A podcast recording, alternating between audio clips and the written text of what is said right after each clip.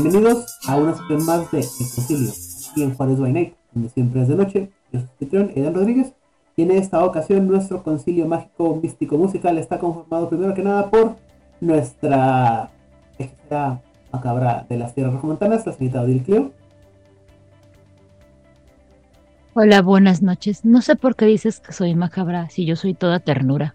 Eh, También estamos acompañados por nuestro experto en las artes psicológicas, místicas y mágicas, el señor Hernán Paniagua. Buenas noches, pequeños padawans y pequeñas padawans. Bienvenidos. Eh, aportando el lado tecnológico en este lado, el, el, eh, el capa 9 de todo el problema aquí, el señor Rigel Vera. Hola, muy buenas noches en la capa 8. ¿Cómo están, amigos maigos? bien estamos pues, aquí nosotros. Desde las tierras jalapeñas, el otro experto en artes extrañas y cosas de que hacen nudo la, el cerebro, nuestro señor amigo, nuestro señor amigo, el señor Fuentes. Buenas noches, desde Control vigilando que todo funcione como deba ser. Bien, bien. Y finalmente, pero no por eso menos importante, en una travesía mística, mágica, musical, eh, poniendo en peligro su vida para estar aquí con nosotros, el de las tierras de Jaliscienses, el señor Elías Losornio. Hola, ¿qué tal todos? Despertados. Estamos aquí en el concilio. Yay. Y bueno, antes de empezar el tema del día de hoy, que es nuestro primer programa oficialmente sobre el concilio, vamos a hablar de noticias de la semana. ¿Qué noticias tenemos esta semana, gente? Pues para los que nos gusta eh, el hermanito de Mundo de la Oscuridad, que es Crónicas de la Oscuridad, al parecer Mago el Despertar, segunda edición en español, ya está a la venta por Gil Press. Igual eh, a los que tenemos jugadores que no leen inglés, nos pone muy contentos. Yo ahorraré un poquito para poder comprarlo y regresar a narrar esa joyita.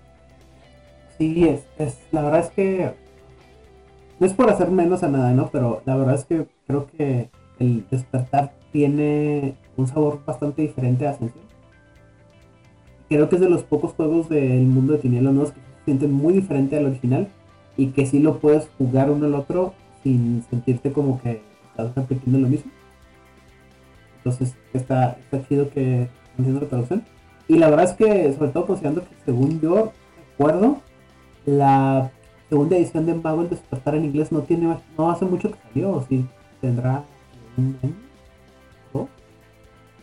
¿No? Oh, no, mucho más. ¿Sí tiene más? Ah, Hey, sí, como cinco, yo cinco. creo. Ajá. Oh shit, Pero, Dios mío, estoy perdido. Es que la segunda Es más, me- yo, yo me atrevería a decir que hasta seis, porque sé que lo jugué ah, con la banda de aquí de Monterrey cuando estábamos haciendo LARPs todavía, y el último LARP como teatro de la mente fue en el 18. Entonces, estoy bien perdido. mm, son años de pandemia, todo el mundo perdió el No, ¿sabes qué? tiempo, es un lapsus de paradoja. No, O sea, no te compliques, Yo Edad. me acordé qué es lo que pasó. Lo que pasa es que recuerdo que cuando llegaron las segundas ediciones, la primera, segunda edición obviamente fue Vampiro del Requiem, o sea, la, la crónica de las estirpes. Y vi que no era tan diferente el material, entonces como que no me clavé tanto en conocer las segundas ediciones. Y luego como todos traían este mismo, esta misma tesitura, Diablos 2000, ya, 2006. Esta misma tesitura de que lo que te cambiaban algunas cosas y te metían a un nuevo villano que era como que el, el Big Buddy de la, de la serie. Ya no le puse tanta atención. Entonces me pasó con la crónica de Stirges, me pasó con la crónica de los Irigam. Y ya cuando pasaron al, a la ter- a, a este, Mago, que ya no tenía nombre así, ya no me llamaba segunda edición, no lo, no lo apoyé, compré eh, Angeling Daló segunda edición, que está por ahí guardado. Eh, y está y ya todo lo demás de segunda edición ya no lo compré, no supe que, que había salido o que no había salido. Y también creo que estaban, estaban como que sobre la o solapándonos por nosotros las, las ediciones las segundas ediciones de los de muchos juegos con las primeras ediciones de juegos como Demon la caída y así entonces sé que están por ahí y la verdad estoy muy perdido y ya no, no qué rollo pero pues qué bueno que ya está, ya está disponible y que eh, como decía qué bueno que la gente que no le no, no sé el, idioma inglés o que batalla con el idioma inglés pues que lo pueda tener acceso, porque también ya sabes de aquí de aquí a allá cuando nosotros lleguemos, tal vez dentro de unos 15 años, entonces más vale que haya tiempo, que, que lo puedan leer. Eh, muy bien, ¿algo más que platicar sobre esta, este pequeño lanzamiento? ¿No? Muy bien. ¿Qué noticias tenemos entonces sobre el mundo del rol? Ah, yo solamente tengo que decir que las segundas ediciones de Crónicas de Tinieblas son una joya y que si eres de las personas que no les gusta Crónicas de Tiniebla because reasons, dale chance a las segundas porque en serio se super volaron, la verdad, y son lo que todo mundo queríamos que fuera desde la primera edición, pero pues se logró, pero después sí. Lo hemos platicado varias veces, sobre todo cuando hablamos del Requiem. Eh, las segundas ediciones están mucho más pulidas, tienen cosas mucho más en claros que otras. Es mucho más fácil al- algunos conceptos.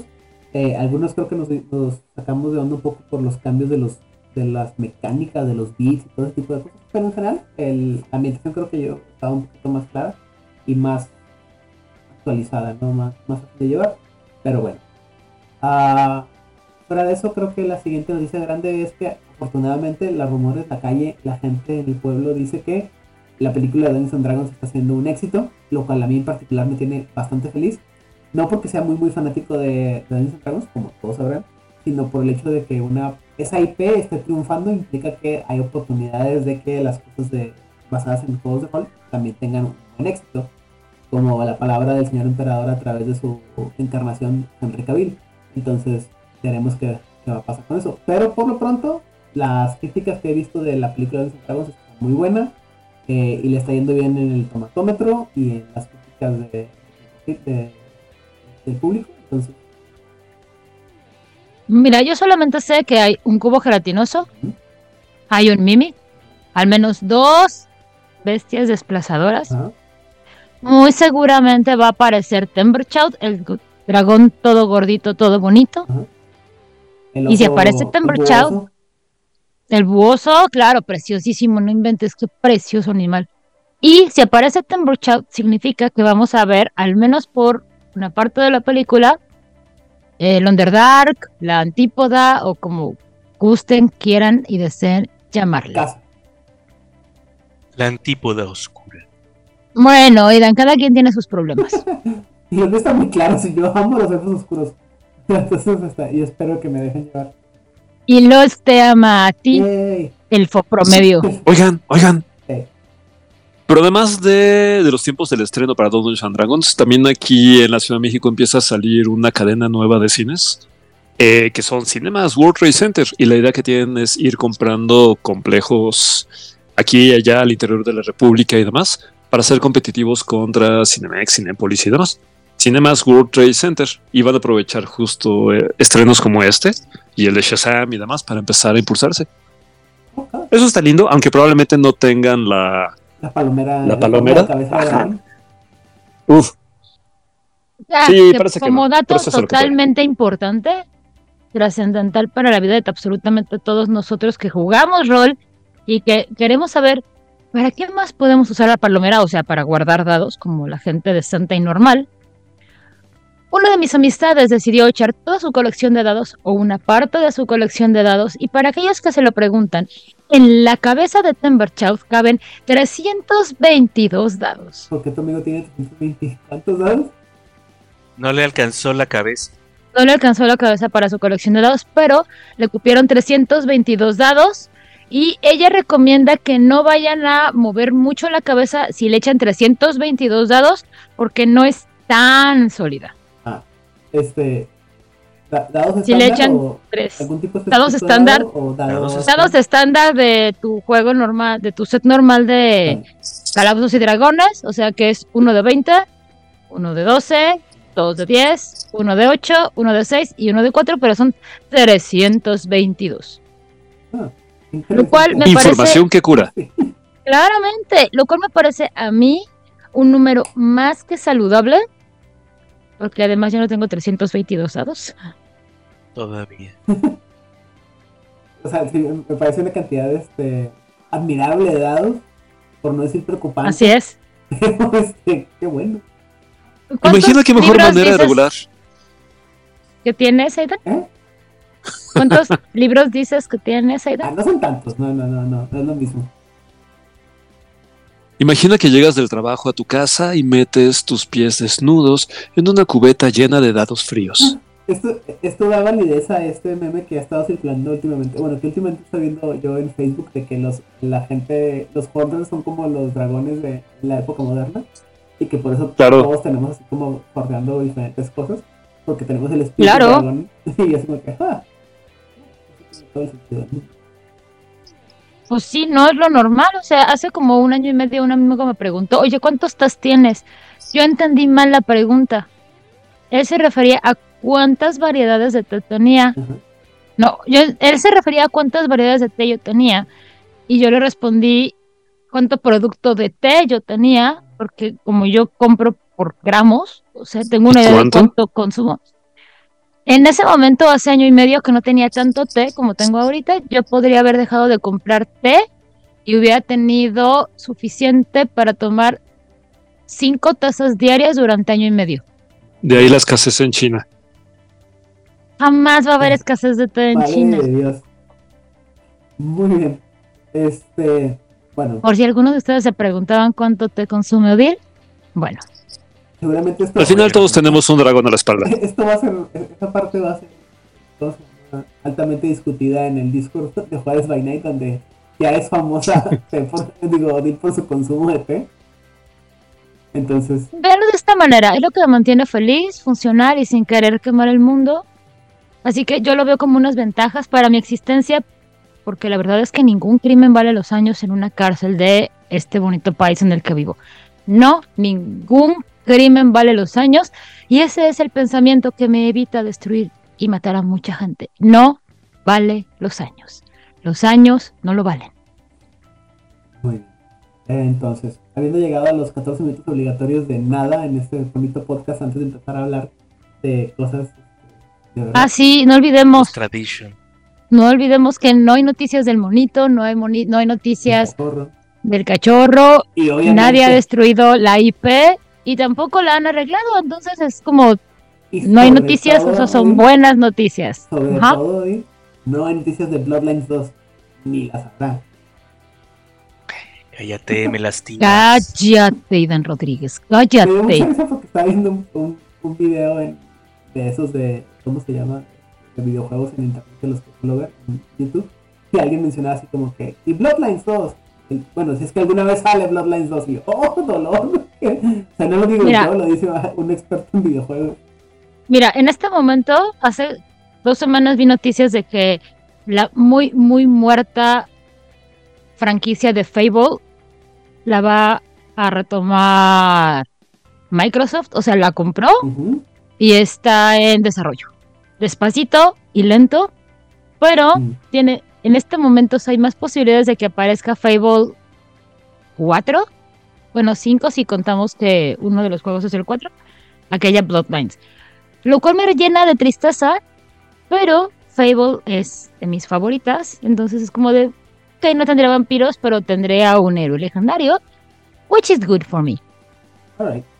Bueno, eh, una pregunta que no hice la vez pasada, que creo que es importante antes de empezar el tema, digo, el tema de hoy es qué es un mago, de magia, todo ese tipo de cosas, pero una de las preguntas que olvidé mencionar es, antes de, de- saber que, que este era tu, tu mole o que te gustaba el juego, ¿cuál fue la primera como impresión que te dieron? Porque siempre, siempre nos pasa, ¿no? Que alguien llega con el juego y te dice el juego, ahí está mago, y te empiezan a, te empiezan a querer vender o alejarte de él y no sabes bien cómo quedó el juego. Rigel, ¿cuál fue tu primera, la- el primer acercamiento que tuviste sobre un mago? Bueno, mira, mm, no me trataron de vender la idea que vas a poder hacer magia, porque pues ya para eso está una cantidad de mil de, de sistemas para hacer magia. Eh, lo que me encantó es, em, tú eres la fuerza motriz del cambio en un mundo estático. Tú tienes la suficiente voluntad para determinar el futuro. Y lo único que te limita es la imaginación. Porque la voluntad eventualmente la vas a desarrollar. Es tu imaginación. Entonces, con esos tres preceptos dije, estoy tan, pero tan adentro. como, como gordito en tobogán, así. ¡Fum! Completo y órale, venga. ¿Por dónde empiezo? Agarras mis dados. Muy bien. Itzamna, ¿a ti qué, qué fue lo primero que te... ¿Cómo fue la- tu primer acercamiento a este maravilloso tabuloso? Mm, Pues eh, yo realmente no conocía a nadie que lo hubiera jugado, entonces ahora sí que a mí me tocó este, no tenía realmente mucha idea al respecto. Eh, como comenté en el episodio anterior, a mí lo que me atrajo fue eh, la parte filosófica, pero yo creo que también un aspecto que me atrajo mucho fue la cercanía con Neil Gaiman, ¿no? Y todo este, toda esta cuestión con las creencias, eh, me recordaba mucho American Gods, que era justo lo que yo quería narrar en ese momento. Entonces yo creo que ese, fue como, fuera de todo el aspecto filosófico, eso fue de las primeras cosas que, que me atrajo a Mago. ¿Odín? Híjoles, voy a serte bien sincera, la verdad es que la primera vez que yo jugué Mago, que fue con mis con este hombre misterioso de Gabardina, que fue el que me introdujo a este muy maravilloso mundo de, del rol. No fue la experiencia más divertida del mundo, porque ellos fueron, ellos tienden a ser muy legalistas, es una mesa que, así como dice el libro, así se va a jugar. En general es una buena idea, pero el sistema de mago así como viene en el libro, puede ser un poco frustrante porque no puedes hacer muchas cosas. Porque si eres este, el ser más poderoso del mundo, sí, y solo si tienes areteal. Porque si no, nada más puedes pues, sentir las cosas. Porque recordemos que la regla en segunda edición y en Revised es que no podías tener una esfera a nivel más alto que el arete que tuvieras. Y usualmente también te decían no puedes comprar arete porque es parte del juego, porque tienes que tener tu propio proceso de crecimiento como jugador dentro del... Bueno, jugando esto, ¿no? Entonces empiezas a jugar con areta de 1 y tienes tus esferas en 1, que son a nivel Sense, que aún así es un gran, una gran ventaja sobre el resto de la humanidad no despierta, porque tienes entendimiento de cómo pasan las cosas, pero a nivel práctico y cuando ya lo aterrizas al día a día de un mago, el mundo de tinieblas, pues realmente eres muy, muy, muy, muy vulnerable y tiende a ser la magia cuando la juegas conforme el libro, pues es aburrida. O sea, así como se escucha, y más porque mis amigos, yo los quiero mucho y llevan siendo mis amigos casi 30 años de mi vida, pero ellos son una mesa de hombres lobo. De. Ajá, sí, justamente. Entonces, la magia y ellos no se lleva, lo suyo es garras, clives y destrucción del Wyrm.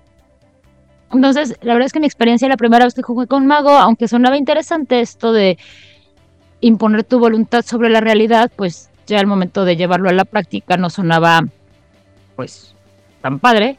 Hasta que llegó a la otra mesa en donde tenían una regla de casa que a mí me gustaba mucho y era que en las esferas que eran de tu tradición, sí podías tener la esfera hasta nivel 3, bueno, dos puntos más arriba de tu arete, pero solo en las esferas que tenían que ver con tu, con tu convención, lo cual te permite, con la idea de que, pues claramente estás mucho más entendido y más vinculado a esa manera de poder alterar la realidad, te permite hacer muchas más cosas y obviamente el resto de las esferas pues sigue siendo muy limitado porque no tienes el entendimiento de, de ellas, no de una manera tan, tan amplia.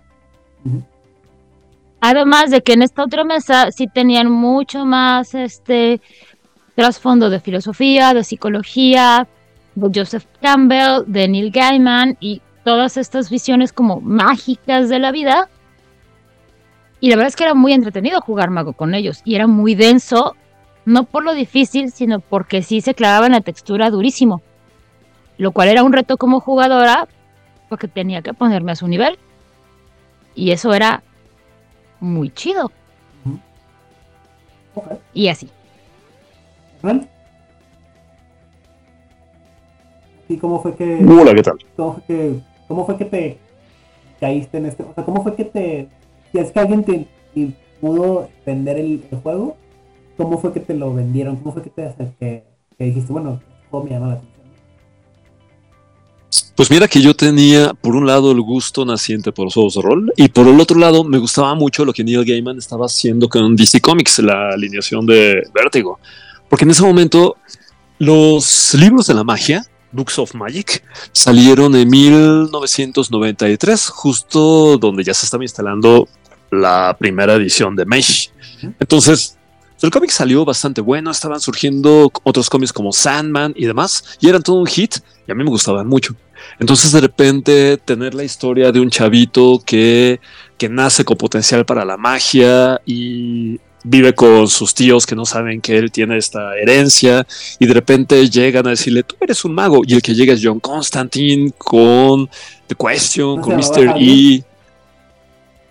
Eh, cualquier semejanza con la realidad de Howard se- no es consecuencia en realidad. Pero de repente voy por ahí jugando rol y de pronto me dicen, oye, pues ya ves todos estos libros que te gustan y estos cómics y demás. Pues imagina que hay un setting donde puedes jugar todo esto. Puedes jugar con John Constantine, un hermético, puedes jugar con Timothy Hunter, un Hollow One, este y demás. Yo, dije, ay, a ver cómo. Y vi que el cómo no era tan complicado. Y aunque como Dill dice, de inicios pura percepción, pues es justo como el personaje de Timothy Hunter va desarrollándose, empieza percibiendo y de ahí a manipular la magia hasta llegar a dominarla. Entonces fue ese el gancho y ahí me quedé. Elías, ¿cómo, ¿cómo fue que te alguien te llegó a vender este, este fabuloso juego? ¿O fue- ¿Cómo fue que te das cuenta que este juego te trae más por? Eh, eh, de hecho, la vez pasada platiqué un poquito. eh, en aquel entonces jugaba Vampire y pues los personajes de los magos eran una figura misteriosa, muy poderosa.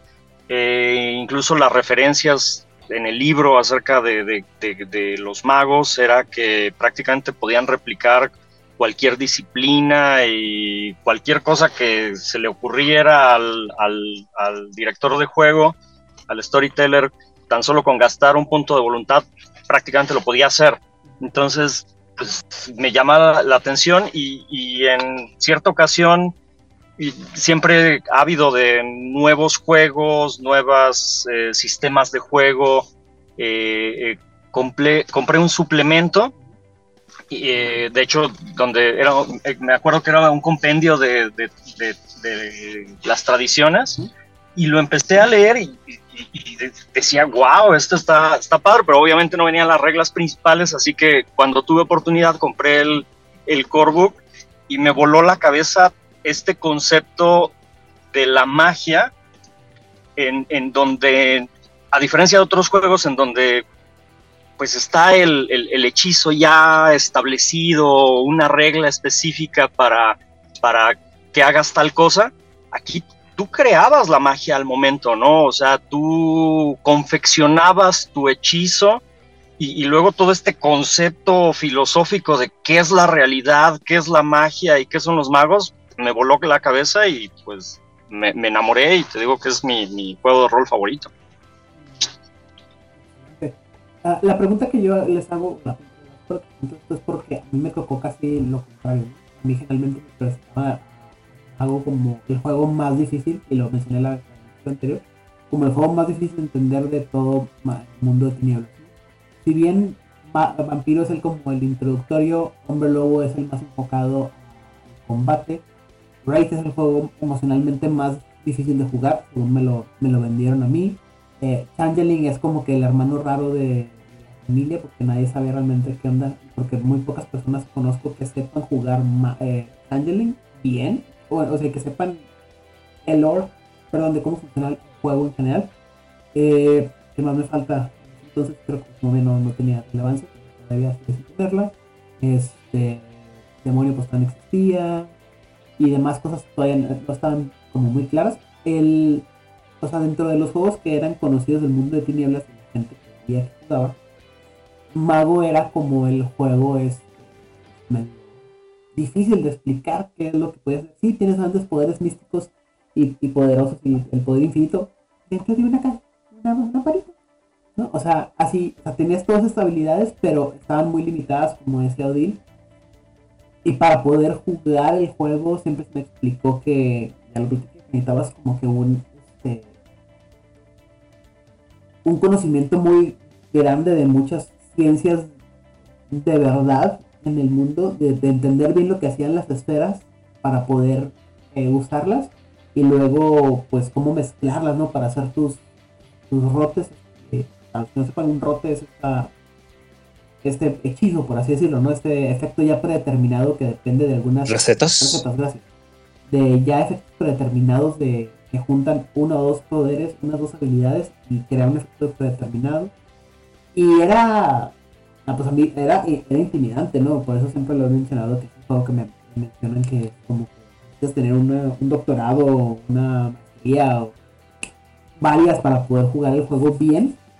Porque nunca te enseñan que vas a, que tu personaje va a tener esa como capacidad de sensación de, de entender las, las esferas o los, ah, las áreas de magia que vas a estar manejando hasta es creo que tienes que agarrar el juego tú leerte el libro leer lo que te gusta entender qué es el poder y luego más o menos vas agarrando la, la onda no a diferencia de hombre lobo vampiro que tienes ya poderes predeterminados que te digan que tienes tú esa capacidad de hacer lo que te dé la gana como que es intimidante y a mucha gente también y, me da culpa cuando no tienes esta guía te agarra muy de muy de, de sopetón, ¿no?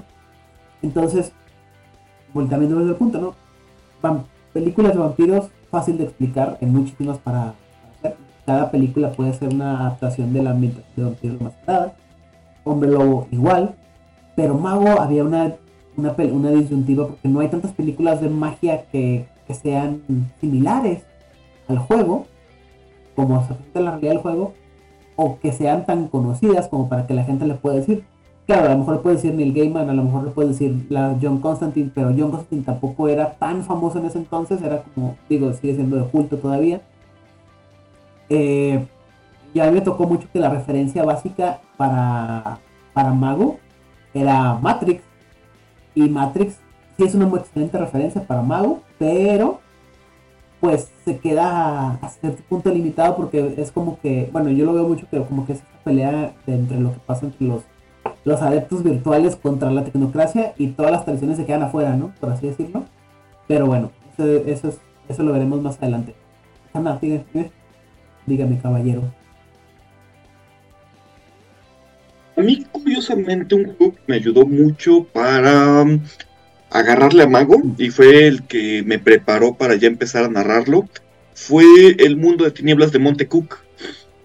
Que Ah, para los que no lo conozcan, es la edición que hizo Monte Cook de Mundo de Tinieblas, utilizando sistemas. Es bonito. no, no, tuve la sea, experiencia de eh, narrarlo. está muy padre, güey, pero el problema es que cuando les mencionas de Mon- de tinieblas nadie lo menciona, güey. O sea, creo que Sí, es ¿no? la única otra persona que sé que sabe de ese juego, güey. Yo tuve la oportunidad de narrarlo y el sistema de magia creativa que viene ahí es muy sencillo, sobre todo si vienes de calabozos y dragones, como que es un buen puente para empezar a los jugadores a, a entender. Uno de los problemas que yo tuve cuando empecé a narrar Mago de la Cruzada con mis jugadores era que yo, eh, yo les decía, pueden hacer lo que quieran, ¿no? Dentro de las mecánicas y siempre y no hallaban. ¿no? O sea, como que esperaban el hechizo específico, entonces me decían, ¿qué puedo hacer con fuerzas en uno? Pues, ¿qué se te ocurre? ¿No? O ¿qué puedo hacer con eh, mente en tanto? ¿No? Yo no quería decirles. Entonces, el mundo de tinieblas de Monte Cook fue como que muy fácil para, para empezarlos a, a adentrar a piensen en los efectos, sobre todo porque no tienes que explicarlos en términos de un paradigma. Entonces, si le entienden al inglés, si quieren, como vienen de calabozos y dragones, si quieren adentrarse un poco en mago, la edición El Mundo Tinieblas de Monte Cook me parece una muy buena opción. No. Muy bien. Entonces, habiendo dicho todo lo anterior, la pregunta que sigue es, Hernán, ¿cómo, cómo le explicas a un jugador nuevo qué es un mago? un mago de los magos de este mundo, ¿no? Que no es un mago como los de Dungeons Dragons. Creo que de repente frascarnos en la palabra mago puede limitarnos un montón. Pero cuando conoces un poco los tipos de mago que hay, y por mago podemos hablar de John Constantine, que hace conjuros eh, y domina demonios y así, o un mago tecnócrata que domina la tecnología de una forma en la que jamás dirías que es magia, siempre dirías, ah, un ingeniero.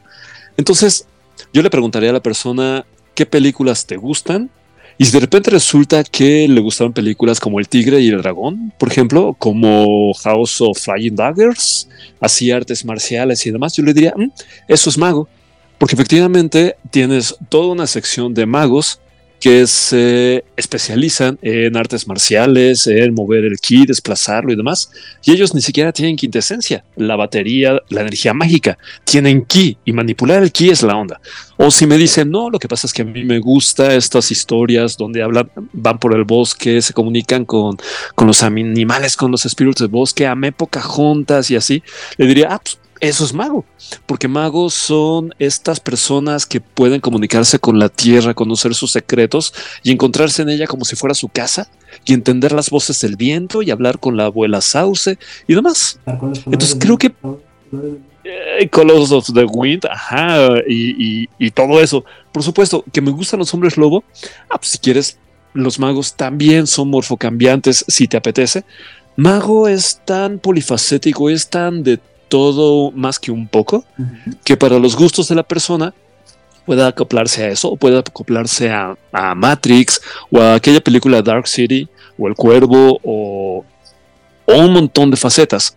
Porque, porque si te sales, insisto, del paradigma de John Constantine o de Harry Potter y demás, se convierte en un concepto mucho más flexible a través del que puedes conquistar los gustos, a partir de los gustos de una persona, vendérselo y decir, tú puedes manifestar lo que tienes en la cabeza a partir de las reglas básicas del juego sin cambiarle nada, sin ajustar y sin adaptarlo. Ahí está, tú nada más pide. Ok. ¿Elías? Luego lo hago en, el, banquillo de los acusados. este. Pues yo, yo para explicar mago me gusta mucho hablar de primero de qué es, qué es la realidad y, cómo son los magos de, este juego, porque finalmente podríamos decir, bueno, el, juego de mago es, interpretar a magos, ¿no? Pero, pero en realidad va más allá, ¿no? El, concepto de que para la magia es eh, simplemente el imponer la voluntad, la fuerza de voluntad ante el paradigma general, o sea, lo que toda la masa de, durmientes cree que es la realidad, lo vuelve real. Y por decir algo, si, llegamos a, este consenso de que una mesa mide un metro, pues entonces la mesa mide un metro. Pero si llega alguien que tiene una fuerza de voluntad capaz de, imponerse sobre la, la voluntad de las masas y dice, no, esta mesa no mide un metro, mide 5 metros, ¿no? Entonces la mesa crece y se convierte en una mesa de 5 metros, o dice, esta mesa que es blanca ahora es roja, ¿no? Y la mesa cambia y eh, cambia de color, eh, y eso es la magia. Sin embargo, para llegar a ese entendimiento eh, de, que, de que la magia es la fuerza de voluntad, tienen que pasar, bueno, mucho tiempo para que el mago llegue a esa forma pura de magia y antes de eso necesita su propio paradigma, o sea, su forma de entender cómo es que funciona la magia.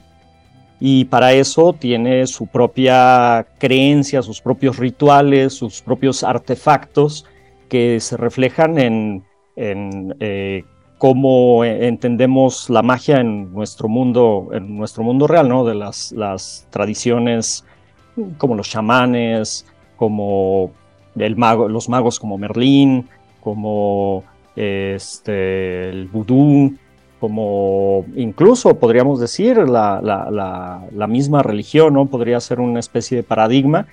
Y y incluso eh, explicar que la ciencia o lo que creemos que es la ciencia en realidad es magia, simplemente eh, como es el consenso, como nosotros creemos que las cosas funcionan así, así funcionan. Por ejemplo, eh, ¿cuántos de nosotros sabemos cómo funciona un teléfono celular realmente? O sea, sabemos que tiene cosas adentro que hacen que funcione y y circuitería y eh, estos, estos cables guaireles. Bueno, sí, digo, hay gente que, puede, puede entender la magia y crear esta magia, ¿no? Pero la mayoría de los, de los durmientes no sabemos realmente cómo funciona y pues simplemente con apretar un botón puedo comunicarme con gente a distancia y ya lo dijo Arthur C. Clarke, ¿no? La tecnología lo suficientemente avanzada es indistinguible de la magia y decía Malek el, maldito que la, magia evidentemente básica es indistinguible de la tecnología, entonces corta para los dos lados, ¿no? Oye, ¿cómo le explicas a la gente qué diablos es un, un mago? ¿Cómo le dices a la, cómo le explicas cómo se diferencian estos magos de los magos que pueden ver en otros juegos donde eh, está, el, el mago funciona Primero que nada, este los magos que usualmente conocemos, cuando antes de empezar a jugar, creo yo, tiene que ver mucho con, con los magos de fantasía. O sea, Harry Potter, tal vez Harry Dresden. Bueno, pues Harry Dresden sería como un hermético extraño ahí que su magia funciona. El mago Frank. No creo. Bueno, tal vez David Copperfield, de cierta manera.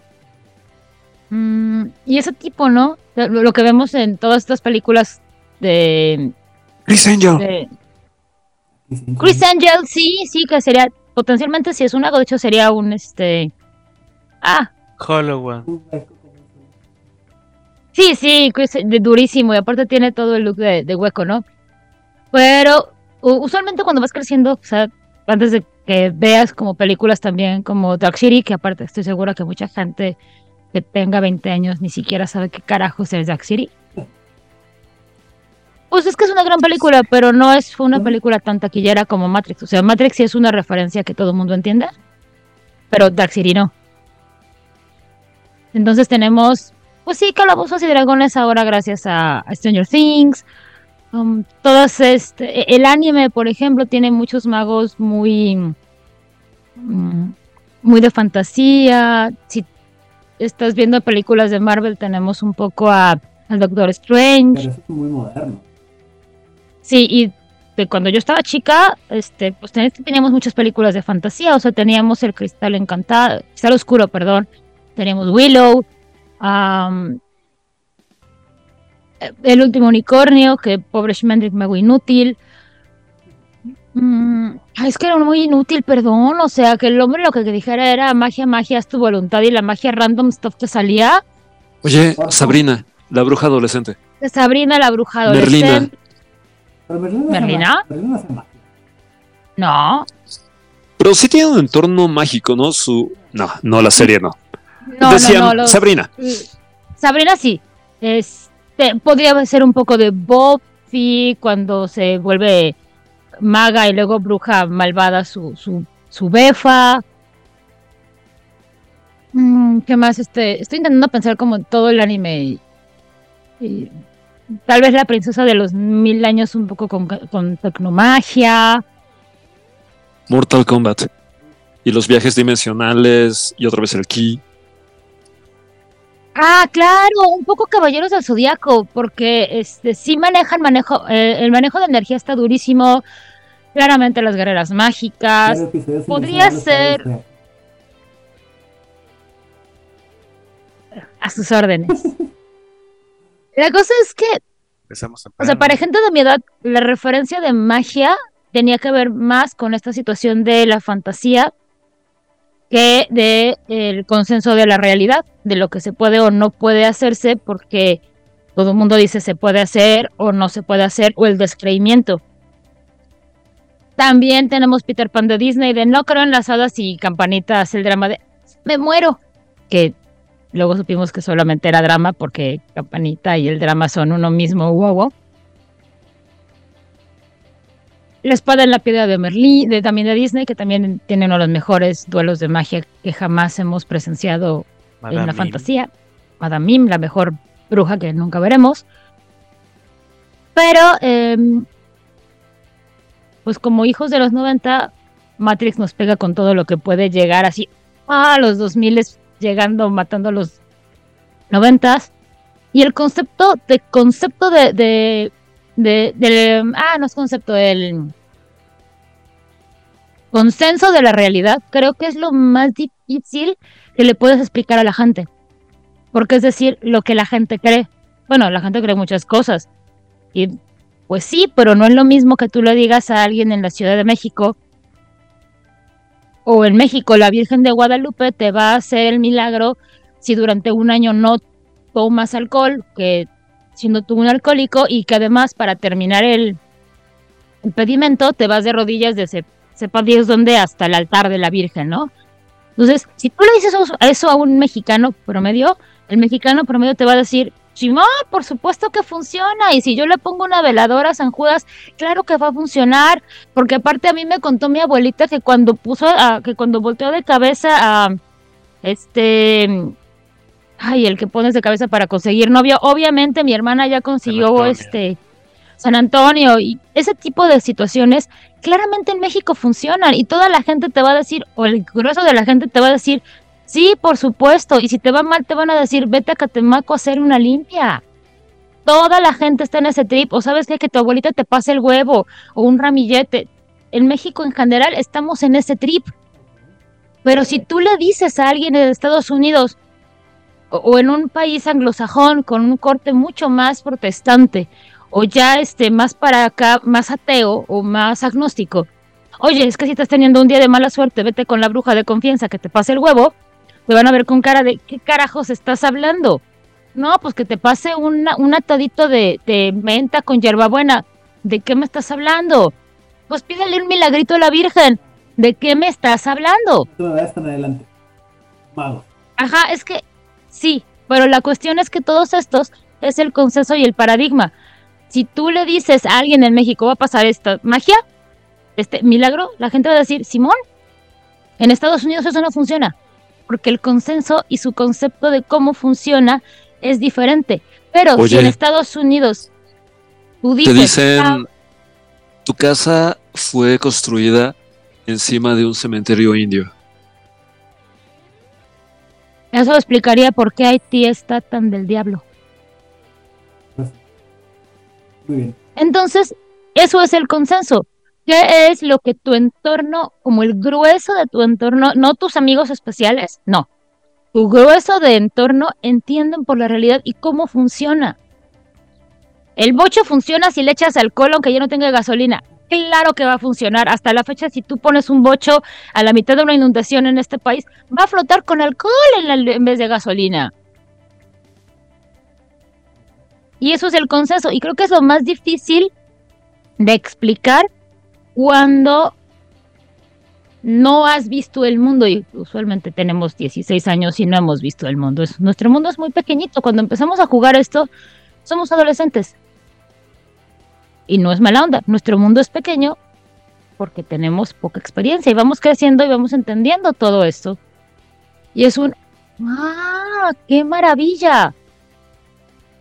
Si yo a todo el mundo le digo, vota por el partido de colorcito extraño, amarillo con lunares verdes, porque el partido amarillo con lunares verdes es que es el que durante toda la vida ha mantenido X cosa buena para ti.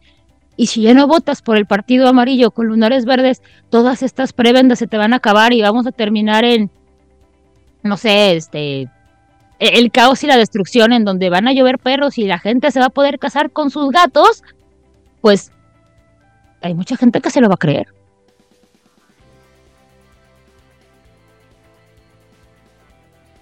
Sí, sí he leído gente que cree que si seguimos con este sistema de gobierno, sea lo que sea que entiendan por eso, van a legalizar la zoofilia. Sí, sí lo he leído.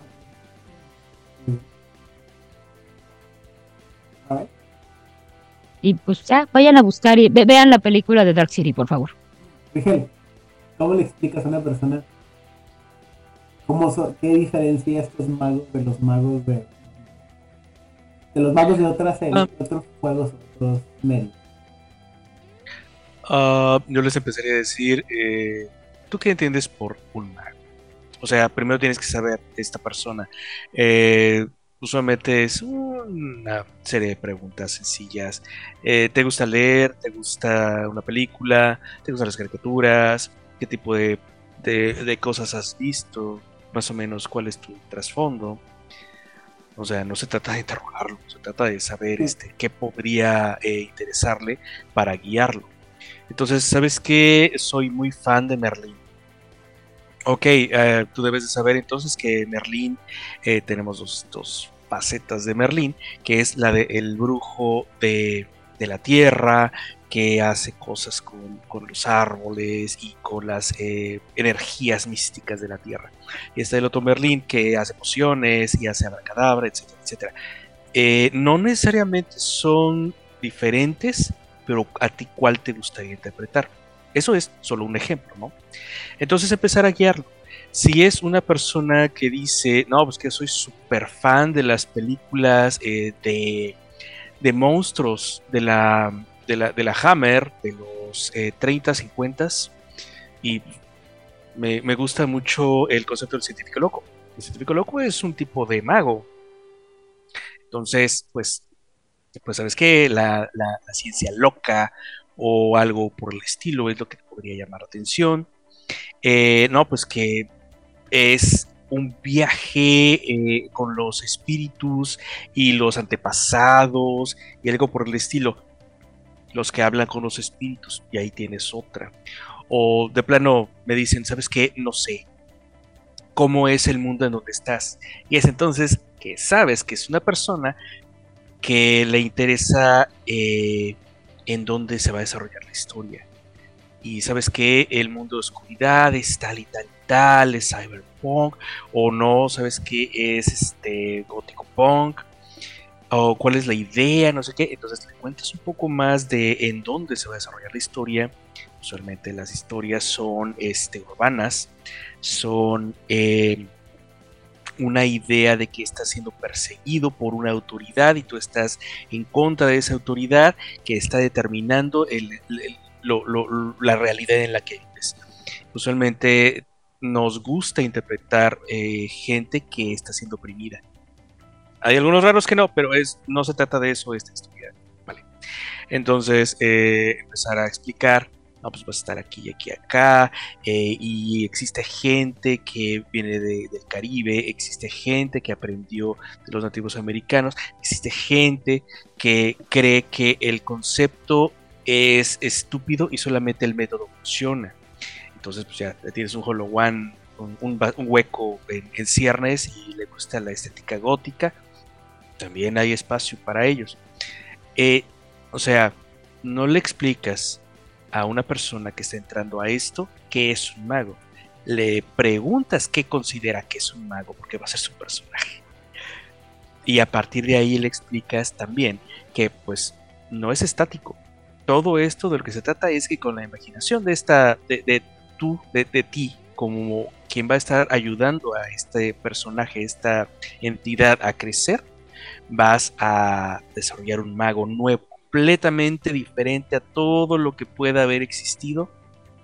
Y serás tú, será tuyo, es tu historia. Eso me ha funcionado muy bien.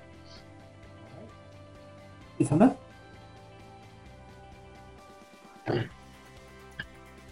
Híjole, esta es yo creo que una de las preguntas más complicadas que presenta el juego.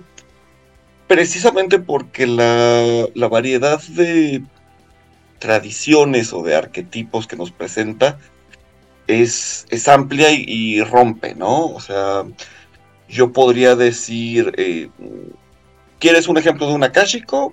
Los Caballeros del Zodiaco, ¿no? No solo por la cuestión del manejo de la energía, sino porque tienen que... Aparte, este...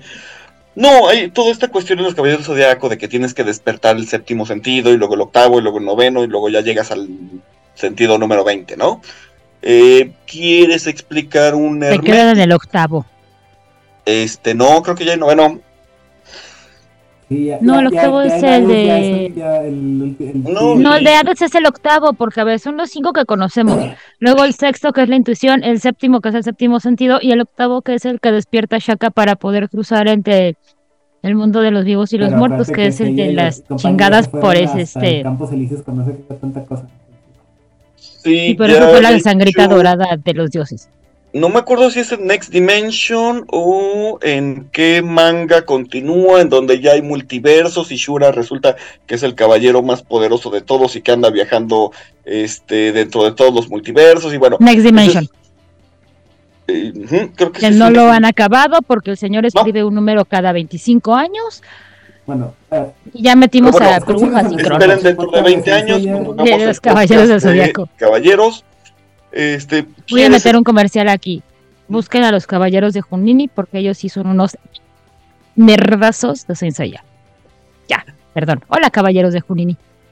Este, ¿Quieres eh, explicar un hermético? Bueno, pues piensas quizás en Harry Potter, quizás yo tengo la teoría de que Constantine es más estático que hermético. ah, güey, qué valiente. Hedge Wizard. No, no, no, él lo dice. Yo Sí. solamente sé unos cuantos trucos. Ah, él sería más como un acólito porque Sí, por eso un Ah, no es capaz de... Que Sí, no la realidad. Bueno, cuando hablamos de los herméticos discutimos Pero el bueno, punto de Un sonámbulo. Ahora, Ah. si yo tuviera que explicar realmente qué es un mago, porque como diría Sócrates, me has dado ejemplos, pero no me has dicho qué es, yo lo diría mis- muy de esta forma. Un mago es una persona que llegó a un estado más avanzado de conciencia. Llámele un entendimiento mayor, llámele que despertó sus chakras, que abrió el tercer ojo, que tuvo un viaje místico, llámesele como se le llame. Para mí la forma más sencilla es, es alguien que despertó un, este, que llegó a un estado más avanzado de conciencia. Yo honestamente no, explica, no explicaría desde el principio el tema del consenso, y de, porque ya estás metiendo como demasiados eh, conceptos. Y si apenas estamos entendiendo qué es un mago y luego me estás hablando de qué es un consenso y luego me quieres meter el paradigma, ya los perdiste. Entonces, yo partiría con esa base. Un mago es una persona que llegó a un estado eh, más avanzado de conciencia y eso le permite alterar la realidad. Y cuando te pregunten, ¿y cómo alterar la realidad? Ah, mira, es que resulta que la realidad es una construcción y bla, bla, bla, bla, bla, bla. Pero eso supongo que será tema para eh, unos poquitos momentos después. Muy bien. Efectivamente, creo que explicarle a un jugador nuevo, una persona nueva que no conoce bien el mundo de tanto como puede conocer a alguien que ya ha más, es difícil, ¿no? Porque, digo, la, la- para mí la respuesta es que es el mago es una persona que tiene la capacidad de imponer su visión de la realidad sobre la demás y por eso hace magia. Pero cuando estás a explicarle a alguien eh, generalmente con otros roleros, con los roleros venimos siempre de una mentalidad de los juegos que jugamos, ¿no? Entonces quieren clases, quieren este, poderes, quieren que le digas qué haces y qué puede hacer el personaje. Y Mago eh, rompe bien con esos estereotipos, ¿no? Porque tú puedes agarrar a los clanes o los este, o las tribus de hombre lobo y explicar cada tribu y cada este, clan en, estereotipos de lo que hacen, ¿no? Y cómo es que se hacen o por qué se hacen tal o cual tribu, de cual tal clan, por los poderes que van a tener. Y sin embargo, mago no lo puede ser tan fácil porque, aunque le puedo decir a la, gente que la mejor tradición, del éxtasis, tiene el, dominio de la esfera de tiempo, pues ¿qué con tiempo? Pues haces con tiempo, güey. Resulta que dentro de la, de la, de la- del culto no solamente manejan tiempo, también hay unos que manejan mente y, y empiezas con este brote, ¿no? Y luego la primera pregunta que hace mucha, gente es ¿cómo se nace? ¿Cómo se hace un mago, no? Y aquí no hay abrazo, aquí no hay, eres descendiente de una, ¿cómo se llama? De una larga línea de héroes de hombres lobo. Y empezamos con la parte más complicada, ¿no? Que es la parte de el It despertar. happens. No, del despertar. ¿Y qué es el despertar? ¿Y por qué hay gente que no despierta? y por qué hay gente que está dormida y luego empiezas a hablar entre dormidos y despiertos y tanta cosa, ¿no? Y la pregunta es, Más despacio, cerebrito. ajá, entonces ahí sí que, Rigel, ¿cómo le explicas a la persona que, cómo defines rápidamente el despertar? Bueno, el despertar es lo que hace que te des cuenta de la estructura de- del mundo, de la mentira que es eh, la ilusión en la que estás atrapado y que tu imaginación, tu voluntad es lo que puede permitir que la cambies. Eso es el despertar y es usualmente un gran eh, trauma. Es un gran problema porque nadie está preparado para eso. Digamos que nadie porque eh, no estamos hablando de las, este, eh, ¿cómo, cómo decimos? Los unicornios especiales que son criados para esto, que falso, eso no existe. Entonces, tenemos esta persona perfectamente normal que en algún momento vio detrás de bambalinas. Se dio cuenta de que la realidad es nada, es falsa, es una ilusión, paradigma, paradigma, paradigma. Puedes hablarle o puedes decirle qué, qué está viendo. Puede ver que es una locura, puede ver que es cualquier cosa. Entonces, eh, las personas no están preparadas para esto. Entonces puede ser por un trauma, puede ser por una eh, enseñanza. Ah, haz de cuenta que el momento que estabas eh, tomando una clase te diste cuenta de, "No inventes, para eso sirven las matemáticas. La maldita transformada de Fourier te permite calcular las ondas de radio y atravesar las distancias. Y ahí se acabó el asunto. Tiene una iluminación. Justamente como estábamos platicando hace un momento. ¿Por qué? Porque eso es lo que sucede. Te das cuenta de qué es la realidad. Y eso determina eh, cómo reaccionas. Usualmente es algo tan eh, traumante. Eh, De hecho, por ahí hay una regla que cuando estás teniendo tu primer eh, tu, tu- tu primera epifa- epifanía, eh, tienes todas las esferas en 5, arete de 5, y es una cantidad de barrabasadas. Em, curiosamente, la primera no te la cobra la paradoja, o sea, la realidad no es vengativa contigo, porque, ah, chica, ya sé dónde salió, ¿no? Hasta después La primera siempre es gratis. Eh, Sí, o bueno, también depende de cómo esté jugando la mesa, cómo esté jugando el narrador, pero sí te dicen que usualmente eh, no necesitas ser tan eh, vengativo como narrador. Eh, y, y eso es pues más o menos lo que yo tiendo a tener en mente cuando estoy hablando de esta, de esta sección del juego que es el génesis, la creación, cómo nace, cómo, cómo puede aparecer un mago. ¿no? ¿Cómo explicas? Ok. Mira, cuatro ejemplos. Primer ejemplo. Está, Aris- está Arquímedes tomando una ducha, está en la tina, relajándose, ya sabes, sales y demás. Está súper estresado porque le pidieron una, un proyecto de ingeniería que lo rebasaba completamente. Y en ese momento, reflexionándose, relajándose, algo se le quebró dentro de su cabeza, que dejó de ver el agua, dejó de mirarse a sí mismo y empezó a ver patrones. Patrones como, como pequeñas hebras de colores y de sustancias que tejen una especie de tapiz, como si él formara parte de un tapiz muy, muy intrincado. Y de repente dijo, ¿y si le jalo esta hebra? Y él entonces entendió y gritó, Eureka. Muy parecido a lo que le pasó a Isaac cuando iba caminando por el jardín y de repente le cae una manzana a la cabeza y en ese momento le acomodó las neuronas. Perdón. No ese, es Newton. Y entonces a partir de ese, de ese instante, él también empieza a mirar patrones y empieza a darse cuenta de lo fácil que sería jalar una hebra de esos patrones y demás. Una vez que tiene la primera epifanía, una vez que la persona o el persono despiertan, eh, dejan de ver las cosas como el resto de las personas lo hacen y es traumático porque el ver las cosas de esa manera te aísla del resto de la gente. Y una vez que lo ves así, ya no lo puedes desver. Entonces alguien como, como Da Vinci, por ejemplo, Da Vinci igual no tuvo una epifanía, no tuvo un darse cuenta, no tuvo un despertar. Él estudió y estudió y estudió un poco por aquí, estudió un poco de, de, arte, un poco de ingeniería, un poco de anatomía y de tanto estudiar empezó a atar cabos y la claridad empezó a surgir y entonces donde veía un cuerpo humano empezó otra vez a ver patterns, patrones, patrones de vida que se entrelazan, patrones de materia en la ingeniería o en la arquitectura, patrones de fuerza que levantan un objeto para que una persona pueda remontar en el vuelo. Y entonces se da cuenta de lo sencillo que sería jalar una hebra aquí, cortar un poco por allá y demás. Puede que el propio Da Vinci de repente descubriera que si jalaba las hebras de esos patrones con demasiada brusquedad, una de estas hebras le reventara en la mano como cuando recibe un ligazo, y ese ligazo puede doler un montón o puede ser simplemente incómodo. Entonces hay quienes estudian mucho hasta que profundizan a un nivel de ascender en su entendimiento, de despertar.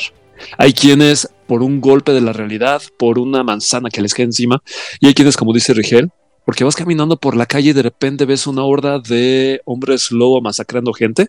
Y entonces, primero, se te rompe la realidad. Segundo, dices, esto no puede pasar.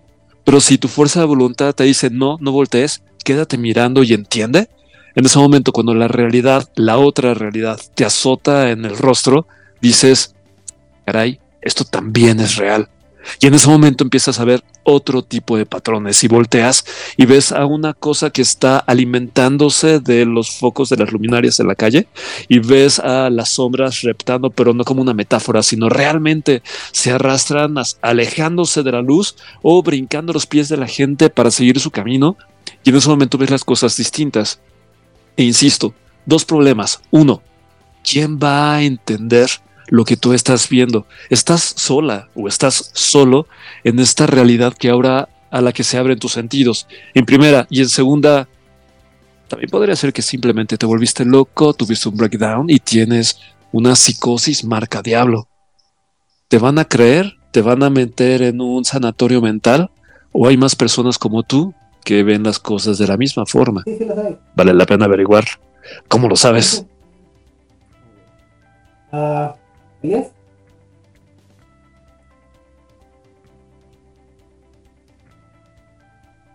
Este, pues eh, básicamente, bueno, ya, ya mencionaron Itzamna y Hernán, es, es, es, este momento, el despertar es este momento en donde eh, esa vela que cubre, ese velo que cubre los ojos de, de los durmientes, por fin eh, se, se, se quita, se cae y nos permite una especie de trascendencia o, de descubrimiento, este despertar, este, como decía Isamna, este abrir ese tercer ojo, eh, eh, esta adquisición de, una conciencia superior o, eh, o, una idea genial que de repente se nos, se nos ocurre, o incluso también puede ser de un evento traumático que, desencadena esta nueva percepción de un mundo más amplio y, que eh, el personaje empieza a, observar que,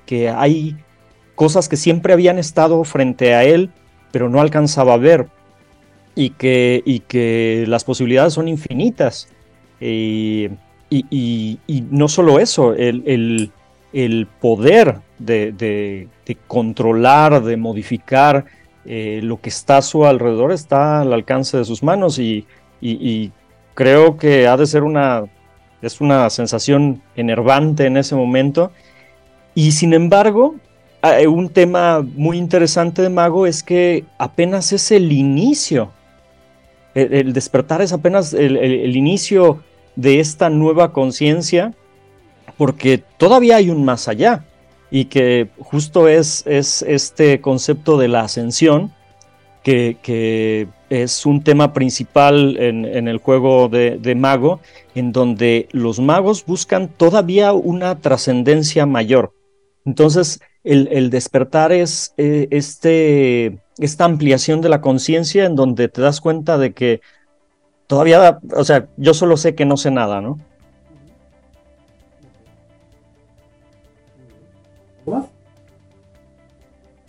Pues digo, en resumidas cuentas, creo que es, es, es ese momento en donde simplemente se quita ese velo, ¿no? Donde, donde descubrimos que la magia es real, donde descubrimos que hay otras criaturas que conviven, terribles que conviven en este, en este mundo con, con nosotros, que eh, la realidad no es lo que pensábamos que era, es algo completamente diferente y que las cosas funcionan de otra manera. Y curiosamente, bueno, digo, eh, ahí discrepo un poco de los compañeros en que creo yo que si explicas qué es la realidad, es lo demás va cayendo este, de manera muy sencilla, porque justo eh, eh, creo que Mago, tal vez, y tal vez por lo que es un juego difícil, porque tienes que pues educar un poco a, los jugadores en, este proceso de, qué es la magia, porque justo, justo lo mencionaban, o sea, algo que, se dificulta mucho al principio del juego es, es qué puedo hacer, ¿no? Que una vez que despierto, que tengo este conocimiento mágico, pero ¿qué puedo hacer con él? Y creo que, creo que es muy padre empezar desde ahí, sobre todo con los jugadores nuevos, porque, bueno, eh, no sé, tal vez eh, un ejemplo que se me ocurre ahorita es, es, como Harry Potter, en, donde pues él hacía magia de manera inconsciente, ¿no? Sucedían cosas, pero no era tan consciente de que él era el foco, la causa de, eso que sucede. Y a muchos magos les pasa a veces antes de su despertar estos acontecimientos que los llevan al punto en donde entienden que, que que eh, esto sucede por causa de ellos, y, es, ese, ese, momento es el, despertar propiamente. Como le decimos aquí en México, ¿no? Cuando te cae el 20 y todo, todo funciona.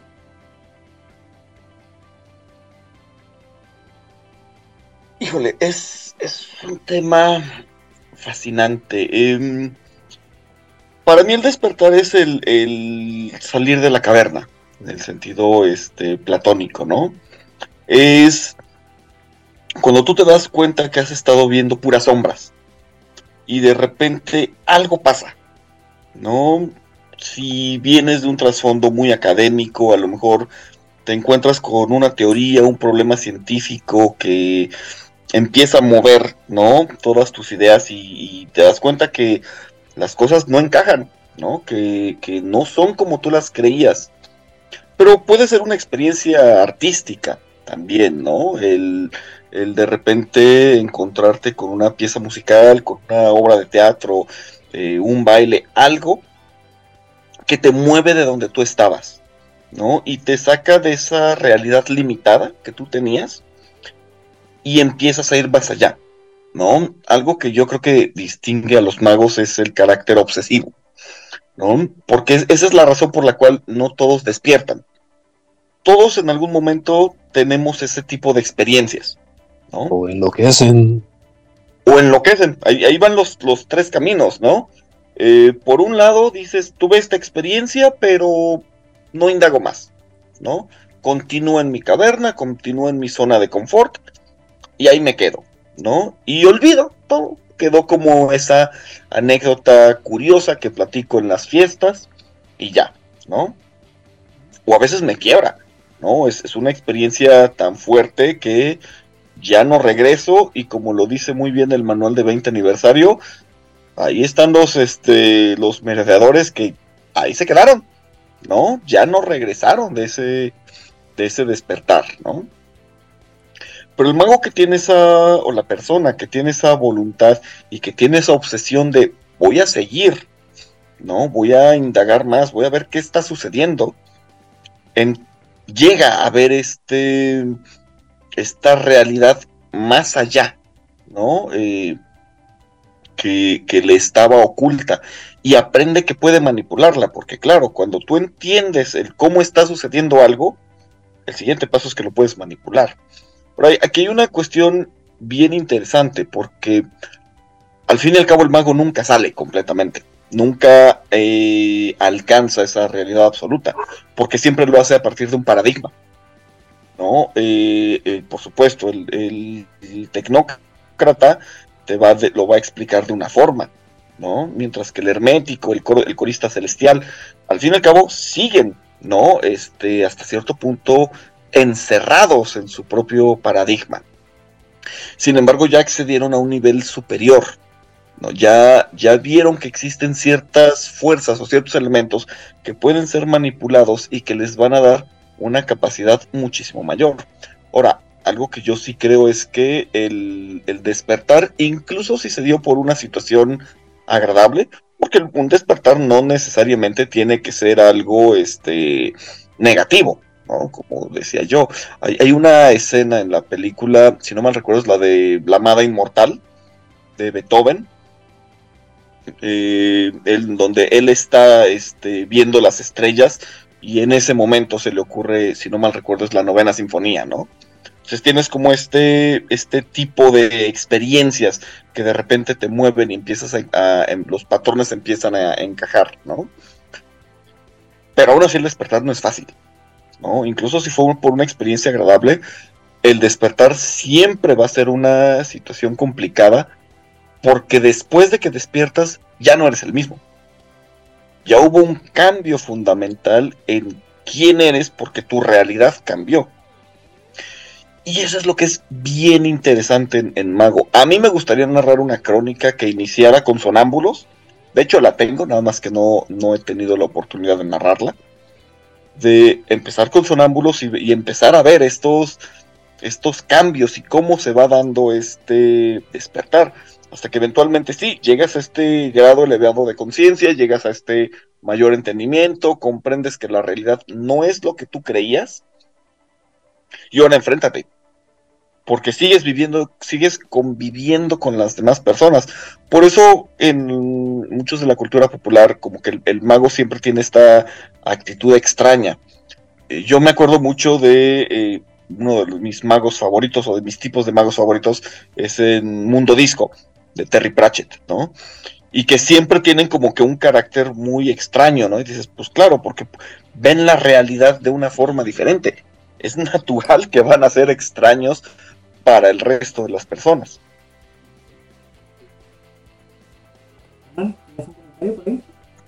Sí, sí, el respecto al despertar, vas a ver que por una parte los personajes van a tener que afrontar un duelo, un duelo principal, porque tú ya no formas parte del todo de esta realidad, y un montón de duelos sucesivos por todas las facetas en las que la vida te recuerda una y otra y otra vez que esta, esta mentira que la gente se cuenta o esta narrativa ya no te habla a ti, que de hecho, muy probablemente ya no te hablan a ti.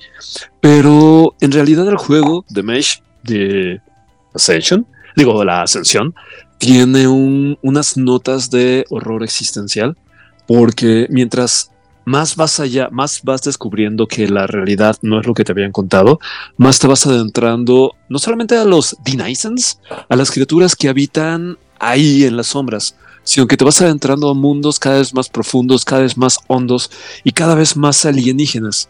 Y en esa experiencia alienígena que va envolviendo, en la que el mago se va adentrando, va abandonando trocitos de su propia de alguna manera de su propia humanidad y de lo que le conectaba con sus vínculos, sus relaciones interpersonales, con sus afectos, sus intereses.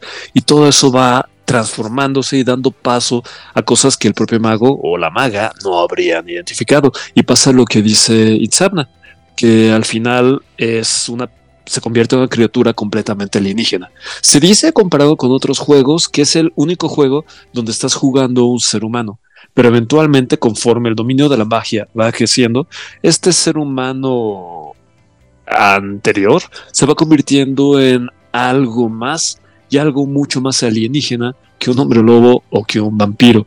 Y es interesante, por una parte, para el jugador, ir explorando este juego y sus múltiples realidades detrás de las realidades como matriuscas perversas e infinitas. Y también es interesante como para el propio personaje y ver cómo asume todas estas transformaciones conforme el entendimiento lo va convirtiendo en algo más, algo raro y alienígena. que ese detalle está muy interesante porque eh, de todas las mecánicas del juego, los magos no tienen un rating, un rango de humanidad. Entonces, eh, sí se asumen humanos ellos mismos, que se dan cuenta que son algo completamente alienígena. Eso es muy sutil. O sea, no es tanto. Eh, ¿Cómo les diré? No es tanto lo que te estás convirtiendo, sino cómo te estás convirtiendo en eso. Es el viaje lo importante en este juego. El viaje de los amigos que fuimos. Muy bien. ¿Tu cábala? Oye, Ajá. dígame, ¿cómo, ¿cómo le explica a la Pues darte, es que la realización de que lo que tú estás viendo, lo que tú creías o lo que te enseñaron, no es así. Y es algo tan sencillo como un engaño como puede ser lo que pasó este Edmundo Dantes en el Conde de Montecristo cuando está hablando con el padre, con el sí, con el padre, que le dice, oye, dude, pero que no te diste cuenta que tu mejor amigo no es tu mejor amigo y que el cuñado no es el cuñado y que el contador del faraón te vio la cara como el ingenuo que eres y entonces él cae en ese momento en una realización absoluta de todo lo que él creía que era lo correcto se le va al diablo. A la mitad de un hoyo en una cárcel espantosa el mejor lugar para despertar. Pero se da cuenta de que todo lo que él creía o una buena parte de lo que él creía pues era una una terrible mentira. Y eso lo cambia de ser una persona muy ingenua y muy bondadosa y que quiere ayudar a todo el mundo y que cree en la bondad de la gente, lo convierte en una persona que está buscando la venganza. Y más cuando se entera que su papá murió por hambre, ¿no? Que aparte es uno de los tropos que te encuentras constantemente en el libro. O sea, lo cambia constantemente esta realización de, de que sus de lo que de que aquellos que él creía sus amigos lo traicionan de esa manera tan ruin, lo cambia de una manera terrible y no hay vuelta atrás. O sea, todo el libro es un viaje de iluminación, tal vez no tan elevado como magia verdadera, pero sí es un cambio, es un camino muy, muy largo del personaje donde se va convirtiendo en otras cosas. Todo le pasa como por arte de magia, porque tiene los conocimientos, tiene los recursos, tiene las herramientas y además está actuando con información que los demás no tienen. Cuando él llega a, París con todas estas personas, él ya sabe lo que va a hacer, ya conoció a todas estas personas y los demás no saben quién es él. Y es darte cuenta de eso, ¿no? Todas estas experiencias cercanas a la muerte de muchas personas, de es que vi esto, es que vi aquello. Algunas personas se hacen verdaderos creyentes, otros consideran que nada más es como un estadio donde el cerebro pues estaba muriendo, pero que también les da la iluminación de tengo que hacer algo con mi vida porque no quiero o no deseo esa nada que yo vi, ¿no? ¿El entendimiento es una maldición? Sí, bajo la premisa de magos sí es una maldición. Aunque recuerda lo que dicen, este, bendita ignorancia. Yo, este, yo no voy a olvidar lo que dijo uno de nuestros queridos presidentes de yo soy muy feliz porque no leo los periódicos. Y la verdad es que tenía toda la razón del mundo. O sea, fuera de, de un acto que potencialmente fue desde la más ingenua calidad de este sujeto, desde toda su... privilegio. Creo que, pues, es que no es privilegio, o sea, realmente lo dijo desde esta ingenuidad de un ranchero, que sí era un ranchero muy privilegiado, pero es como de, yo no tengo por qué leer lo que está pasando, porque yo sé lo que pasa, o sea, yo estoy aquí al mando de lo que sucede y si no y si yo no me entero no importa. Y en el momento, y, y, tú cuando eres un ciudadano común y corriendo de a pie como nosotros, pues sí lees todos los periódicos y todo lo que está pasando en el mundo, pues Simón, qué padre que lo sepas, ¿qué puedes hacer al respecto? Pues nada más te enteras de lo que está pasando, es bueno, ah, bueno, ¿y para qué quiero saber que hay un banco en Suiza que quebró? Nada más me da estrés, o dos bancos en California que quebraron, pues nada más me da estrés, activamente no puedo hacer nada.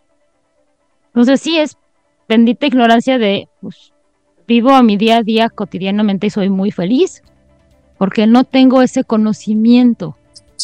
Mi vida es una cajita. Ajá, tener una vida en una cajita es muy cómodo y hay gente que activamente rechaza el quererlo ver. De, podría hacerlo, pero ¿por qué lo haría? Como justamente uno de los personajes de Matrix, que es el que los traiciona de, y yo quiero regresar haciendo esto y esto y esto porque estoy harto de vivir con harapos y comiendo un una papilla que sabe a quién sabe qué. Ajá, o sea, él activamente quiere regresar a esa mentira porque ya no quiere vivir, porque es muy cómodo, o sea, vivir en una. Vivir engañado, vivir autoengañado es muy, muy cómodo. Ser un despierto, tanto en el mundo de, de la fantasía como en nuestro mundo cotidiano, es doloroso. Y es un cambio. Claro, vas a aprender más y vas a entender otras cosas y vas a crecer. Pero el crecer duele. Nosotros ya no nos acordamos, pero este, las personas que tenemos amigos que tienen hijos, te van a contar de los calambres que tienen sus hijos de 4 o 5 años. Los calambres de que les están creciendo los huesos. Porque les duele, están creciendo, los niños están creciendo. Nosotros ya no nos acordamos, ya no sabemos lo que es eso.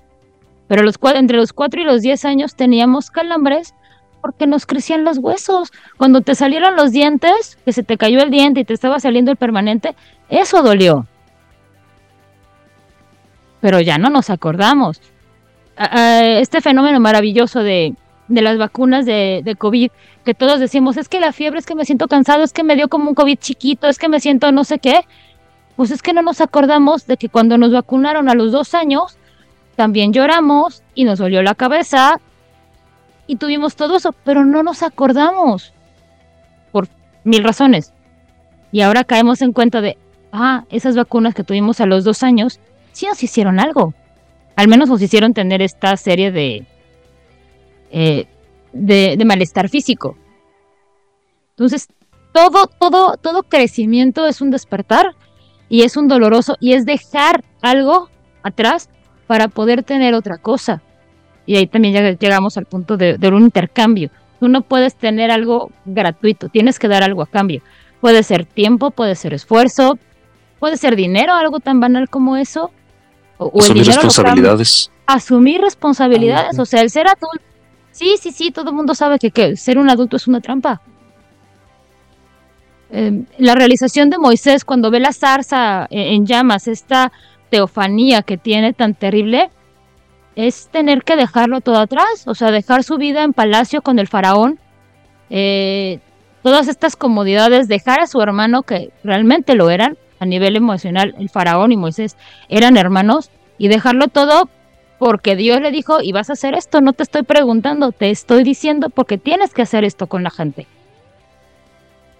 Y Moisés pues ya tuvo que aventarse todo el, todo el marrano de pues lanzar maldiciones contra su propia gente, porque su gente eran los egipcios, no era el pueblo judío. Y es esa realización de tú eres un judío y esta es tu tarea hacia ellos. Pues depende de qué interpretación le des a ese pasaje bíblico, pero este para Moisés fue un crecimiento terrible. Tuvo que dejarlo todo aparte. Sí, se convirtió en el enviado y en el este que habla con Dios, pero tuvo que dejar toda su vida y traicionar a toda su gente para convertirse en el guía del pueblo de Dios. Y decirle, ¿sabes qué? Si no lo marcas va a venir el ángel de la muerte y se va a llevar a todos los primogénitos. O sea, cargar en hombros el saber que fuiste el responsable directo o indirectamente de que todos los primogénitos de un pueblo se murieran. No creo que sea una carga fácil. Y Juana de Arco, lo mismo, o sea, ya se nos vamos en términos muy religiosos. Pero, por ejemplo, también este Lewis, el que escribió las crónicas de Narnia, el hombre empezó siendo cristiano de un, no me acuerdo qué sabor. En algún momento de su vida decide ir por el camino del ateísmo, así, pero cañón, así de no sé qué. Y está muy interesante que en su biografía dice que un día él cayó de rodillas porque y se convirtió en el converso más infeliz del mundo, porque todas las evidencias que él tenía en ese momento le llevaban a decir Dios existe. Y él como ateo recalcitrante que había decidido ser, este, ¿por qué lo decidió? Tiene que decidir porque no tiene otro camino por las evidencias que está viendo decir, pues tengo que creer más allá de lo que yo quiera, trasciende a mí. o la realización de de los de la bomba atómica, el Oppenheimer, ¿no? Me parece que fue el que dijo, me he convertido en la muerte. Más allá de esta frase de poder, el hombre se dio cuenta que es el responsable directo de la muerte de no sé cuánta gente en Hiroshima y Nagasaki. Y él lo sabe. Él no lo dijo como un acto de banalidad o de ego, sino de me convertí en la muerte. Muchas gracias, Ipsena. Me están pasando el dato. Ahora me he convertido en la muerte, el destructor de mundos y llegar a esa realización de, ah, con este conocimiento que yo les di, hicieron esto. Y eso es muy impresionante y muy pesado. Y me queda clarísimo que un montón de magos dentro del mundo de tinieblas, dentro de esta historia, cuánta gente estuvo a un punto, a un paso de poder despertar, de verlo y decir lo quiero. Y Oigan. para atrás. Un poquito por eso me gusta lo que añade el otro juego de mago, el del despertar, porque habla del ibris, de este orgullo en el que un mago puede caer, o una maga cuando maneja tanto, tanto, tanto poder, es bien fácil que pierda el piso y se crea, se crea Dios. Entonces, aquí en, en este otro juego, en el despertar, lo que hace es tener un rango en el que te dice que tanto te estamos perdiendo y que tanto ese ladrillito cósmico en el que te subiste está convirtiéndose en un laberinto del que no vas a lograr escapar. Pero es que, eh, bueno, Elías está queriendo decir una cosa y ahorita, este, si no nos vemos mucho, complemento la idea. No, nada más, nada más es eh, como nota al margen, eh, en, alguno de los libros mencionan que Aarón, el, el hermano de Moisés, justamente es un, un despertado. Sí, también. De hecho, él es el que sí puede entrar a la ciudad este, prometida. Moisés no puede porque tuvo una falla de fe en algún momento. Y él lo sabía, así de, sí la puedo ver, pero yo no puedo entrar porque este, me falló la fe. Y es uno de los momentos como muy fuertes. Pero, este, ¿qué iba a decir? Se me fue la cabra. No, olvídalo. Ya, se fue la cabra al monte. Sabía que la cabra iba a ir a Sí, mi, mi, mi cabra, este, sí, no, uf, la cabra. No, se fue al monte. Este, a ver, estábamos hablando del despertar y de si quiero o no quiero. A ver, ayúdenme acá en esto, por favor. A Oppenheimer. Ah, Para- Oppenheimer de muerte. que tienes el poder, la oportunidad que tienes, que tienes la capacidad de elegir el bien y el Ah, sí, de la Ubris, ya me acordé. Este, a mí lo que me gusta mucho, y gracias Hernán por traer el concepto de, la Ubris y del Ibris, bueno, que es lo mismo, a, a la mesa, y es algo que me encanta, es que el concepto Ubris es un, concepto, es un concepto griego que tiene que ver con el orgullo y que tiene que ver con la vanagloria. Lo bonito del concepto es que tiene que ver con algo bien básico con los griegos y es que todos los dioses y todos los héroes griegos tienen ubris y creen que pueden ir más allá del destino cuando en el concepto griego nadie puede ir más allá del destino, nadie, ni los dioses. Entonces, en, en el imaginario griego, griego este, clásico, griego antiguo de todos estos mitos que tenemos, nadie puede ir más allá de, de la, del destino y de lo que se está haciendo y de lo que están declarando las tres este, brujas. Si tú vas en contra de eso o de una ley que se hizo, la, eh, el destino te va a castigar de una manera terrible y va a ser brutal como te va a cobrar. Es lo que pasa con Edipo. En el caso de Edipo, él no comete el pecado de Ubris, quien lo comete es su padre. Y es, eh, y es que en la Grecia antigua se consideraba la, la homosexualidad era como algo muy cotidiano, pero con ciertas reglas. O sea, tú como hombre mayor podías acostarte con hombres jóvenes, pero no podían ser niños, no podían tener ciertas características, había como toda una regla social acerca de. Y el padre de Edipo, el rey, este, de pronto le, le, apetece un- uno de los chicos que andaban por ahí y este, le dicen es que no puedes, está muy joven para ti, no puedes tocarlo, porque está chiquito para ti. Y él dice, pues a mí no me importa, yo soy el rey, y va y hace lo que tenga que hacer. Y entonces el destino lo castiga. Así de, tu hijo te va a matar y vaya a ser con tu esposa. O sea, la, la gran, la, la, la gran, este, Vaya a ser tragedia con tu de- esposa. Ajá, ajá. Toda la gran tragedia de Edipo es que ni siquiera es el culpable él. O sea, él está pagando todo lo que hizo su padre. O sea, y dentro de todo su orgullo, este mismo rey, el padre de Edipo, dice, ah, ¿sabes qué? Pues para que no me mate mi hijo, lo voy a matar primero. Y le dice a uno de sus criados, llévatelo y lo matas. Y lo cuelga del arbolito, del tobillito, porque no se atreve a matar a un infante inocente. Y es cuando este otro rey lo encuentra y lo adopta. Y bueno, ya conocemos todo. Y si se quieren ahorrar leer toda la tragedia de Edipo y de Edipo en Tebas y de tipo que no sé qué, pueden escuchar una canción de Lelutiers que es Edipo en Tebas y se van a enterar del chismecito en cuatro minutos.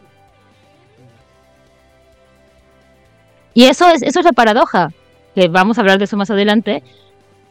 Pero es, es bien importante que los magos ya cuando despiertan y aceptan este despertar y se llenan de, de ubris porque son este, superpoderosos, el, el hechicero con sus grandes poderes, pues aquí dentro de esta lamparita, porque si no te va a caer la paradoja y te lo van a cobrar en tu hijo y va a llegar alguna de las erinias y pues todo lo que tú quieras, porque el mago, este mago que estamos hablando nosotros, el despertar, es muy griego. Lean tragedia griega para que entiendan muchos de los tropos que vamos a ver aquí. Los invito a ver, a leer La Bestiada, Edipo en Tebas, y son las que me vienen de la mente, las más comunes. Jamás ligero, ¿no?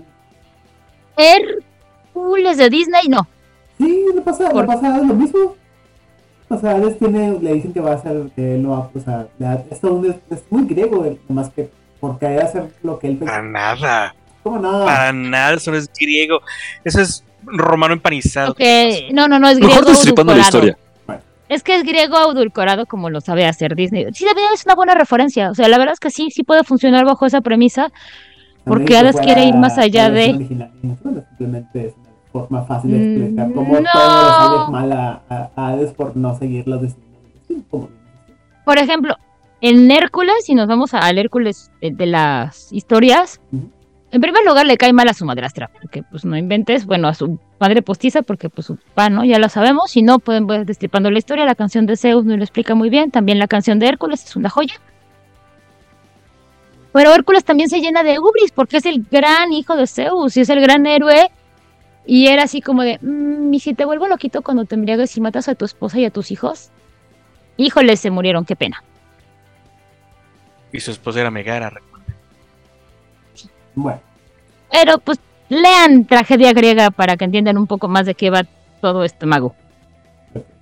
Ah, el momento en el que te cae el 20, el momento en que todo tiene sentido, el momento en que todo, como perspectiva, tu paradigma, tu mundo se abre y tiene sentido, es el momento en el que despiertas, haces la magia y, y encuentras la manera en la que vas a explicar la magia vamos a adentrarnos en temas esos específicos más adelante, eh, en otros episodios, no de hoy.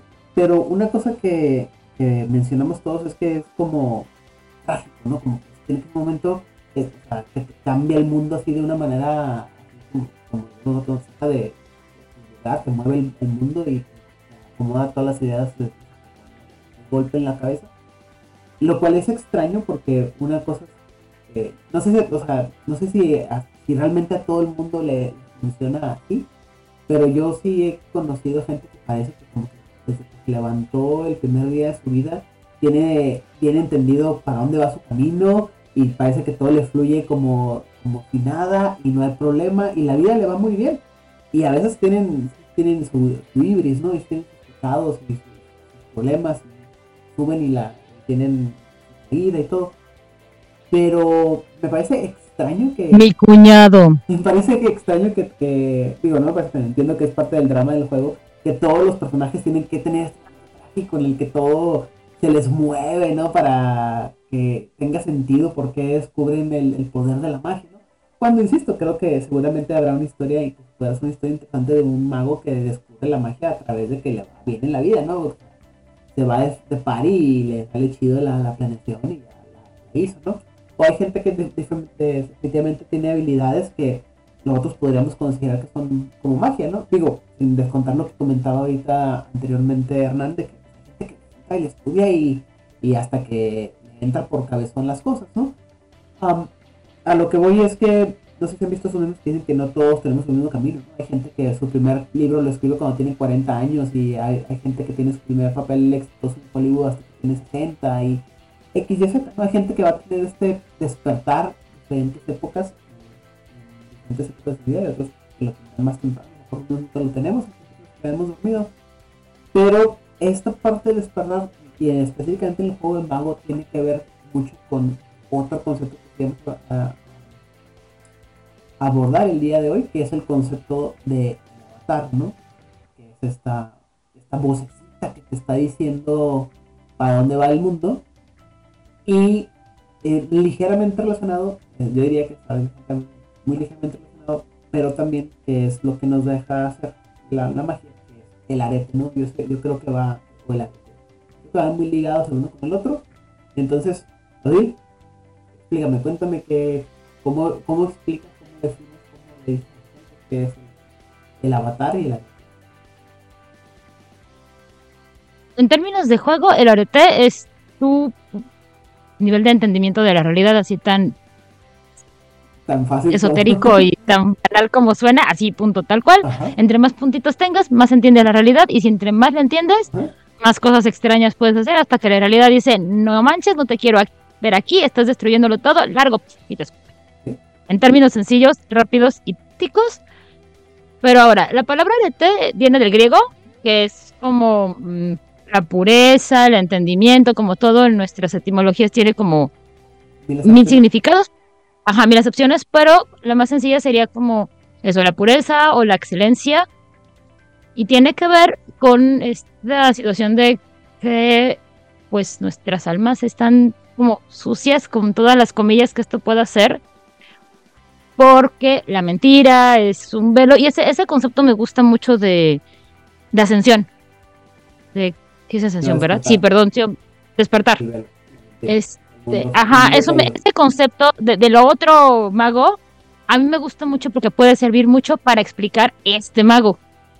Porque está hablando de la mentira, del velo, de lo oculto, y que tú como despierto puedes ver a través de ello, ¿no? Que te quitaron los lentes o te pusieron lentes, así de cuando ya estás grandecito como yo a los cuarenta y tantos, que de pronto ya no veo en alta definición y voy al oculista y me ponen lentes y es como de, ah, mira, ya veo las letras de la tele, así. Rayas en el, de los.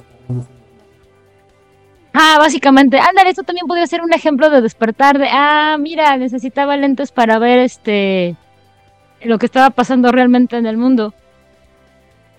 Entonces, el arete es eso, es como tener una comunicación más pura y más entendida de, y entre más decantado esté, más puro va a ser, ¿no? Un aceite, es un perfume, no es lo mismo tener una rosa que estás oliendo el, o el agua de rosas o el aceite de rosas, que cada uno es más concentrado que el anterior. Y obviamente si tienes aceite de rosas lo puedes diluir y tener cosas que huelan a rosas. Y una rosa pues nada más te huele un ratito y se muere. El avatar es esta, es esta entidad cómica, mágica, musical, mística, que sirve como canal entre tu durmiente mortal con esta parte mágica del universo, de la creación o de la tierra o del, de- de- lo- del espacio, como quieras verlo cada uno de ustedes, que va a servir como, yo lo veo así, como una especie de traductor que te va a decir, oye, esto, lo que está pasando es esto, te va a explicar, es tu guía en muchos aspectos de cómo traducir como una especie, una especie de piedra roseta, tu Google Translate, tutorial del videojuego, el Babblefish, ajá. O sea, es esta entidad que sirve como intermediario entre tú y lo que está más allá. Y puede ser tan, tan, tan mm, aterrizado como tu propio reflejo o esta voz que tienes en tu cabeza. Y, y no me refiero a, a la esquizofrenia, sino como cuando tú tienes tus propios solilóquicos, díganme por favor que todos tienen soliloquios y se hablan a sí mismos. Por favor. Obviamente, Sí, gracias. Sí, es que he conocido personas que no y es como muy rara esas personas, pero bueno. La cuestión es que, y, esta, y estos solilóquicos los puedes tener tan contigo mismo como conceptos o como libros o como cada quien lo pueda aterrizar en su mente. O puede ser algo tan abstracto como un árbol primigenio o como una luz o simplemente como emociones o como un viento que te va así como dando ideas. Podría ser la tortuga Casiopea de Momo que detesto con todo el alma, pero pues esa podría ser, pues es muy lenta, perdón, me desesperó cuando yo leí Momo, este, la estúpida Casiopea era muy desesperante, así de ya, termina de escribir. qué me dices de los escribir". Los Ents me caen mejor, Ah. al menos tienen justificación de ser despacitos. bueno, Pero en fin, este Casiopea de Momo, de Michael Ende, si no saben quién es Michael Ende, este, escribió la historia Sin Fino y la historia interminable, como quieran conocerlo. Y tiene esta otra historia que se llama Momo. Léanla, es un libro muy bonito, muy fácil de leer. Como adulto te lo echas en dos minutos, porque son como 150 páginas. Casiopea podría ser un avatar de Momo, porque la va guiando y la va llevando a través de un recorrido y le va explicando cosas que Momo sabe, pero que no termina de, de poder aterrizar.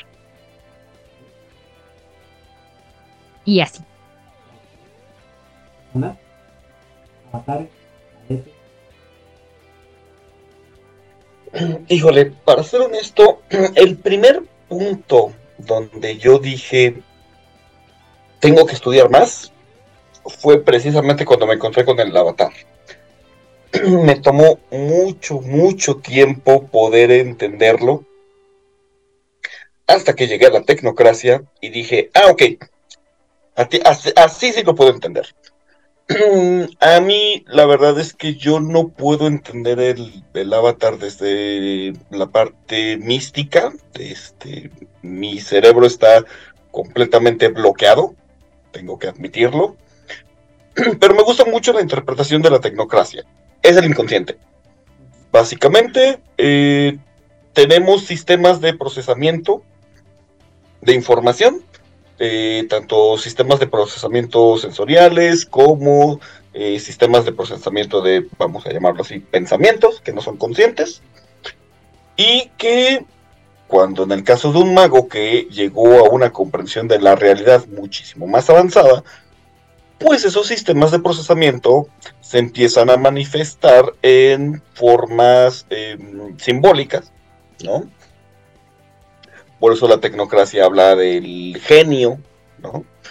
Eh, y esa es la forma en la que yo lo puedo entender. Básicamente es esa partecita de nuestra mente que ya lo entendió o que ya está más allá de lo que tu parte consciente está preparada y te está indicando hacia dónde tienes que ir.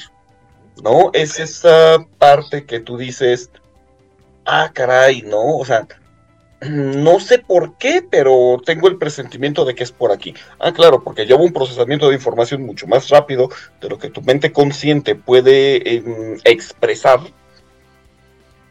y que te está indicando. Y claro, pues al hablar de un juego en donde se presentan las cosas de manera mucho más simbólica y mucho más fantástica, pues sí, eso significa que a lo mejor tú ves a una cierta figura, dependiendo de tu tradición o de tu eh, convención, va a ser lo que veas, ¿no? Probablemente si eres del coro celestial vas a ver un ángel, si eres de este, la verbena vas a ver algún, algún dios, este... Pero básicamente para mí no es otra cosa que el inconsciente. Eh, y el arte, la verdad es que no es un concepto al que yo le hubiera dedicado tantas horas de reflexión como al, al avatar, que si tuve que, que, ponerme a leer para poder decir de qué chintolas me están hablando aquí. Este, pero es eso, realmente eh, es, es, ese entendimiento. Digamos que si el, el avatar es la parte inconsciente, el arete es la parte consciente.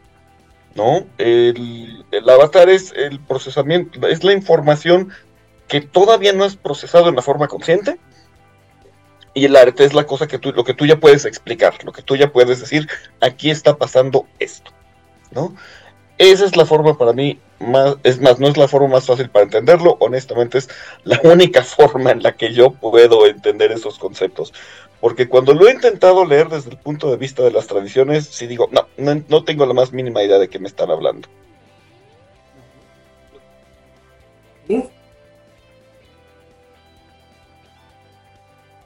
Este, bueno, eh, con respecto al, al, arete, pues bueno, sí es, es, es, tu capacidad de alterar y modificar la, la realidad. ¿Qué tan hábil eres en, en, en, en ese ámbito?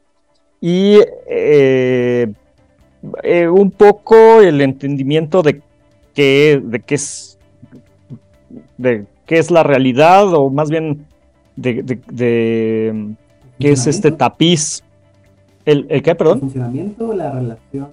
Mm, Tal vez es que no, no propiamente, porque eh, vuelvo un poquito a lo mismo, es muy dependiente de tu paradigma. Mm. Y, también para explicar el avatar, me gustaría explicar así rápidamente el paradigma es cómo crees tú que funciona, cómo crees tú que funcionan las cosas en, en general. Eh, eh, eh, normalmente, bueno, cada una de las tradiciones tiene este paradigma arquetípico muy, muy arraigado de- dependiendo de cada, de cada tradición y aunque sí hay cierto grado de, de- digamos, este, eh, personalización, eh, normalmente las tradiciones tienden a tener cierto, cierto camino, ¿no? Los verbenas son así como muy, muy druídicos y es esta magia ritual eh, de la sangre. Están, por ejemplo, la Orden de Hermes, que es así como una magia muy arcana de, de- fórmulas y alquimia y, todo eso. Y entonces es como tú crees que funciona, funciona el mundo y el avatar, eh, ya, ya, ya lo explicaron, obviamente va a tomar esta forma dependiendo a cómo crees que funciona el mundo. Por ejemplo, para un Dream, dream Speaker eh, podrá ser un tótem, por ejemplo, el, el- el avatar, un tótem animal que le habla y, y- y- y lo guía a través de estas... Me parece muy estereotipado. Digo, estamos, estamos hablando del, del concepto arquetípico, ¿no? Y este. eh, eh, probablemente para, para un tecnócrata, como lo menciona Itzamna, es, es esta voz de la conciencia o es esta inspiración que, que le surge, eh, que se le prende el foco con grandes ideas. Eh, eh, pudiera ser incluso tal vez eh, para, para un, un adepto virtual un, programa eh, a través de- del cual este, él se comunica o interactúa, no sé, tal vez ahora como estas eh, inteligencias, ajá, exactamente era lo, lo- lo que iba a mencionar, una inteligencia artificial. Eh, eh, entonces la forma que puede adaptar el, eh, o tomar el, el avatar es muy diversa dependiendo del paradigma de, de cómo crees que funciona la magia, cómo crees que funciona el mundo.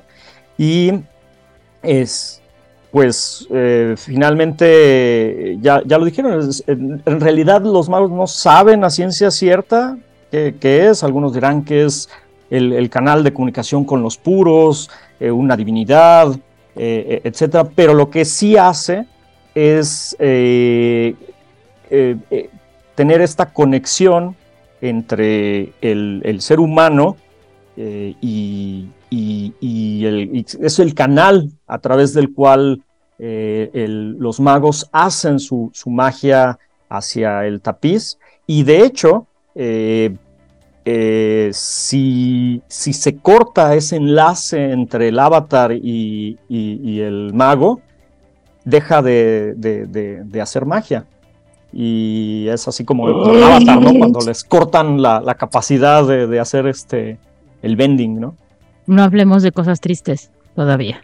Pero tendremos, exacto, tendremos que hablar eso. Ah, Sana, de-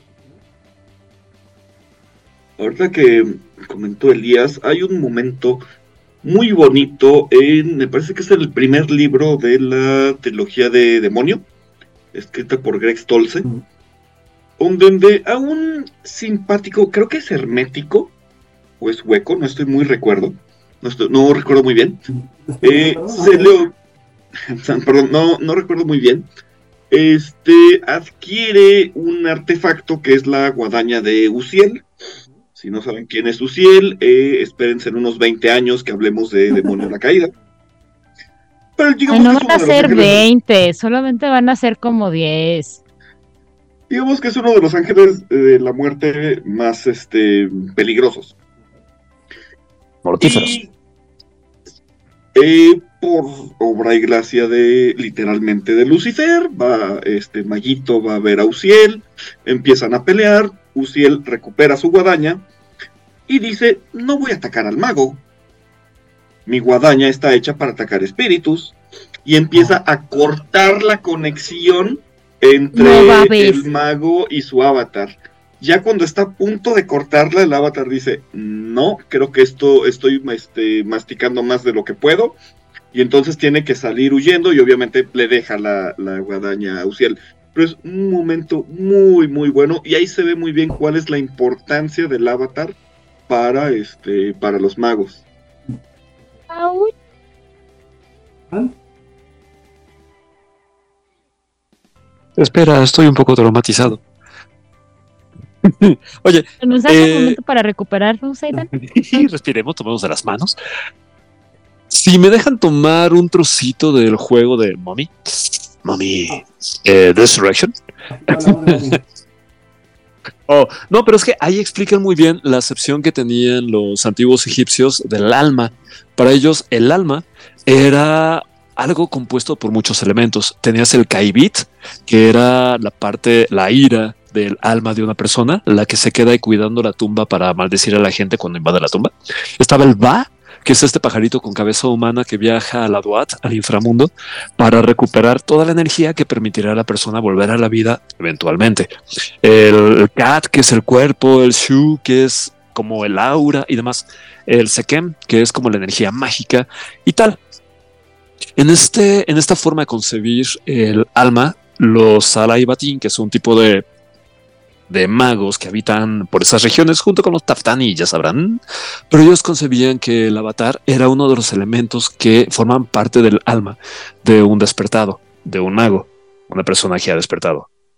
Una, una persona que ha despertado en su alma tiene este componente. El avatar es un elemento mucho más antiguo que el alma de la persona y es algo que se le adhiere en algún momento de su existencia como alma y que una vez que la persona ya está incorporada y llegado el momento, la persona despierta a la magia y a la realidad más real a- por obra y gracia del propio avatar.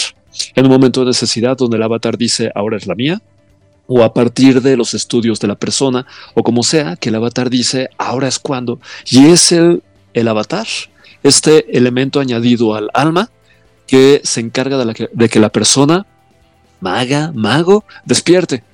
El avatar va a cumplir una, la función del Dumbledore, del Yoda, de en el camino del héroe de esta persona, volviéndose un despertado o una despertada, va, va a ser su mentor espiritual de una manera muy, muy trascendente. Le va a acompañar e incluso muchas veces, muchas de las, muchas de las quests, de las misiones que la persona despertada tendrá a lo largo de su vida, van marcadas por el avatar y por el desarrollo místico que el avatar, el proyecto educativo que el avatar tiene de esta persona. Al mismo tiempo, cuando la persona muera, su alma puede ir en una dirección y su avatar puede ir en otra. De manera que si yo soy un despertado, puede que me haya tocado el avatar de Merlín, por ejemplo. Y esa resonancia de Merlín puede ser tan fuerte que yo mismo, en mi propia persona, tenga rasgos de quien tenía este avatar antes que yo, que en este caso puede Ay, ser Diosito me libre. No, Todd, Morgana no lo permite. Morgana, Morgana misma. Vayan ustedes a saber. Pero entonces el avatar está ahí. El acto del Gil es un castigo que tienen entre magos, que es justamente matar al avatar, desconectar al avatar y que el avatar se vaya a la deriva por ya no estar anclado a este reino y se pierde. También existen algunos fenómenos que son como una tormenta tremendamente violenta que puede hacer trizas el avatar de las personas. Entonces, de alguna manera el arete es este recorrido que vienen siendo, se puede ejemplificar como los arcanos mayores del tarot, donde el loco de repente despierta para convertirse en el mago y avanzando en su recorrido de entendimiento, un recorrido marcado tanto por el paradigma, eh, como decía Elías, el paradigma es la, el entendimiento humano que yo voy construyendo, humano y consciente, como los desafíos, las metas y los, los quests, las, las señales que me va dando mi avatar, voy avanzando por, estas, por este camino del arete, pasando por la sacerdotita, sacerdotisa, el hierofante, el carro, hasta que al final del recorrido vuelvo a ser el loco, pero loco de alguna manera ascendido. Ándale. Elías se está mostrando en este momento la carta del loco. El loco se ve muy alocado y feliz, muy siendo él mismo, cargando su atillo para hacer el recorrido a través de las cartas del tarot. Y en efecto, entonces es esto. Y el cómo se manifiesta, muchos despertados han referido que su avatar se manifestó como si despertaron en su infancia, que es algo que puede suceder, era el amigo imaginario, o era la alucinación que les hacía creer que eran esquizofrénicas o esquizofrénicos. Es eh, la persona que de cuando en cuando se aparece, es este indigente con el que se topan frecuentemente y que creen que es alguien en situación de calle que vive cerca de sus casas, pero no es alguien material. Solamente es así como se les manifiesta y solamente ellos los ven.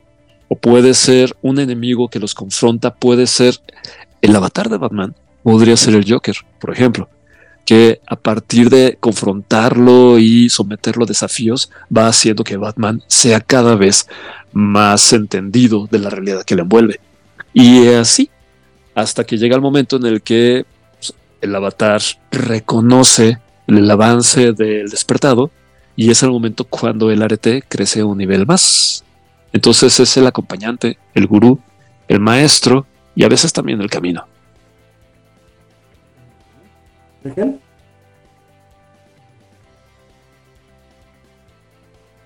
Perdón, estaba en mute. Eh, bueno, mira. yo siempre me voy a la, a la base de lo que intentó uh, definir el libro, porque no puedo definir algo dentro del mismo sistema del juego. Eso sería un poco subvertir de qué se trata este asunto.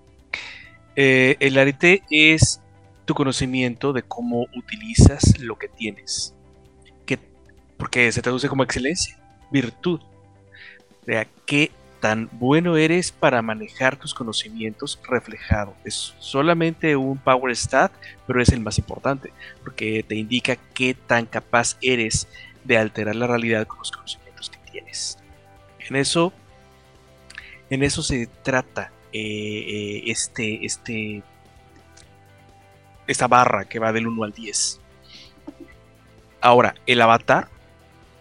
Yo me voy a la, a la eh, a la historia que viene en Mago. Usualmente creo que es la primera edición. Si me equivoco, pues ya me corregirán. Es eh, tu. Uno, como mago, es una pequeña deidad. Porque estás haciendo un cambio en el mundo. De eso se trata, mago. Tú vas a hacer un cambio. Esto. ¿Quién hace cambios? Dios. Entonces eres una pequeña deidad, ¿no? Esa es una forma de describirlo, de describirlo. Entonces, ¿qué es un avatar? El avatar es lo que te permite hacer el cambio. Es un fragmento de una deidad, es un, una voluntad superior, una imagen de ti mismo, es lo que decidas que va a representar para tu mago. Va a ser su guía, va a ser una imagen eh, eh, remanente, va a ser un eco persistente, va a ser algo que te vuelve loco, va a ser algo que te está mostrando siempre en una imagen de espejo.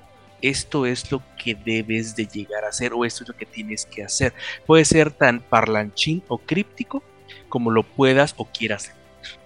Entonces eso ya es una elección muy personal del, del, del mago, del jugador para su mago. No hay que perder esta elección porque todavía no es un mago, todavía no se le ha influido la chispa de la, de la vida, todavía no ha dado sus primeros pasos, tú estás diseñando apenas el tipo de personaje que va a ser.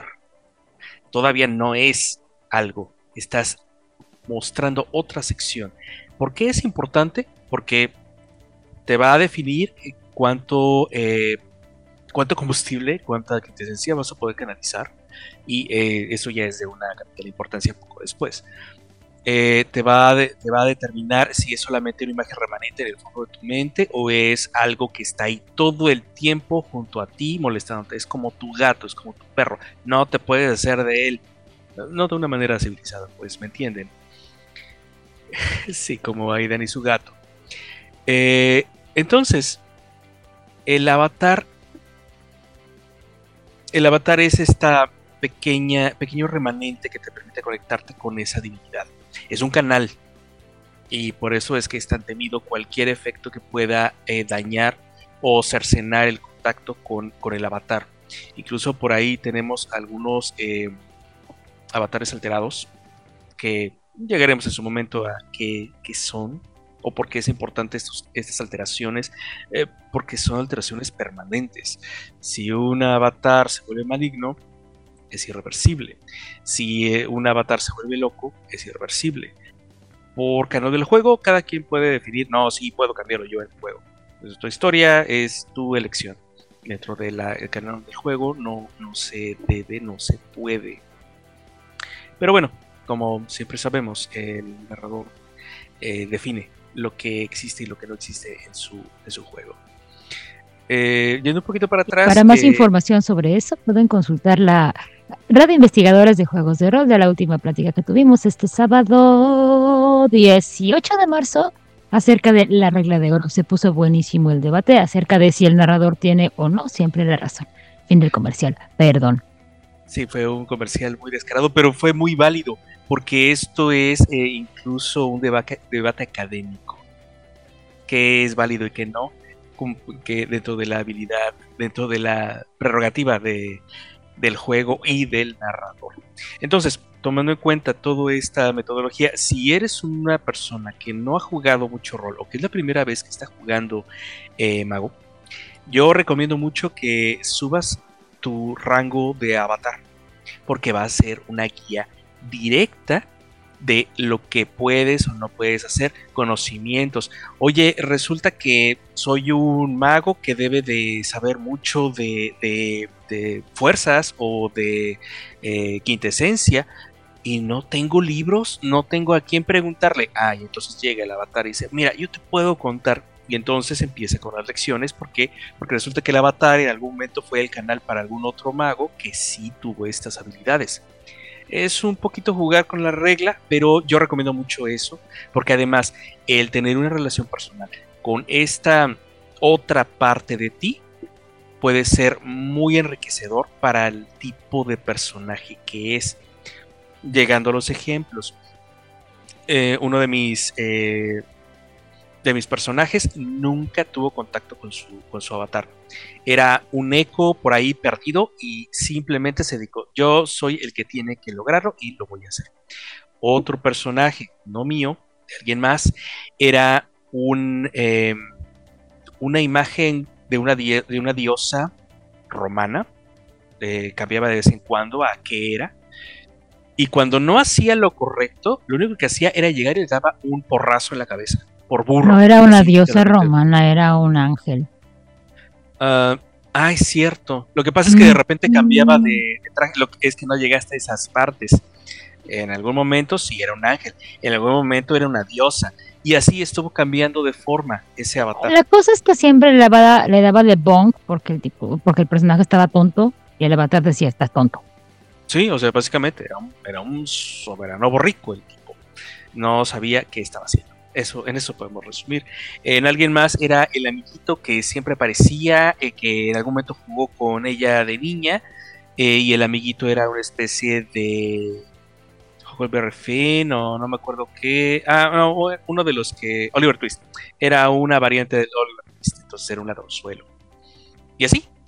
Entonces, eh, también es eh, qué sabor de personaje quieres que sea el guía.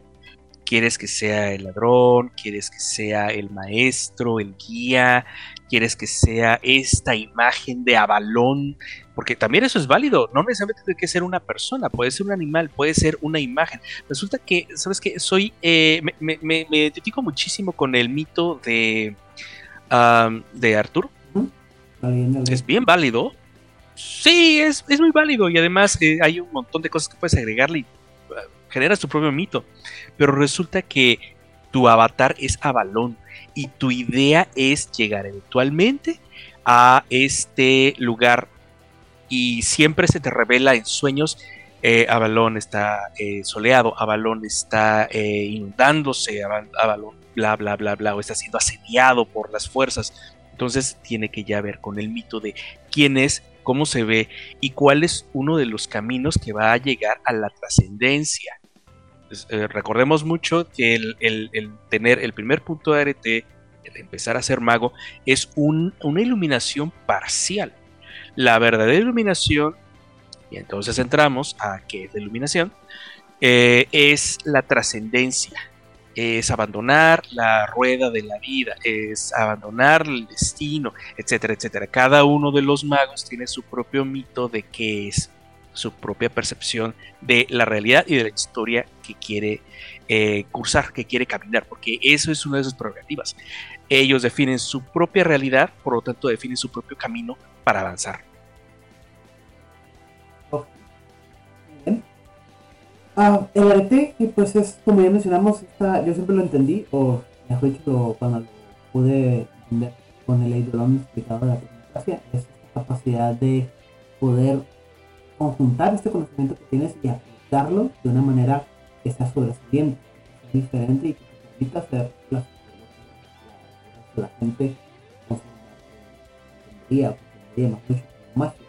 Es esta, no solamente es la per- entendimiento, sino la práctica, es la conjunción de todas estas habilidades que te hacen un ser diferente al resto de los, los, los humanos comunes y corrientes.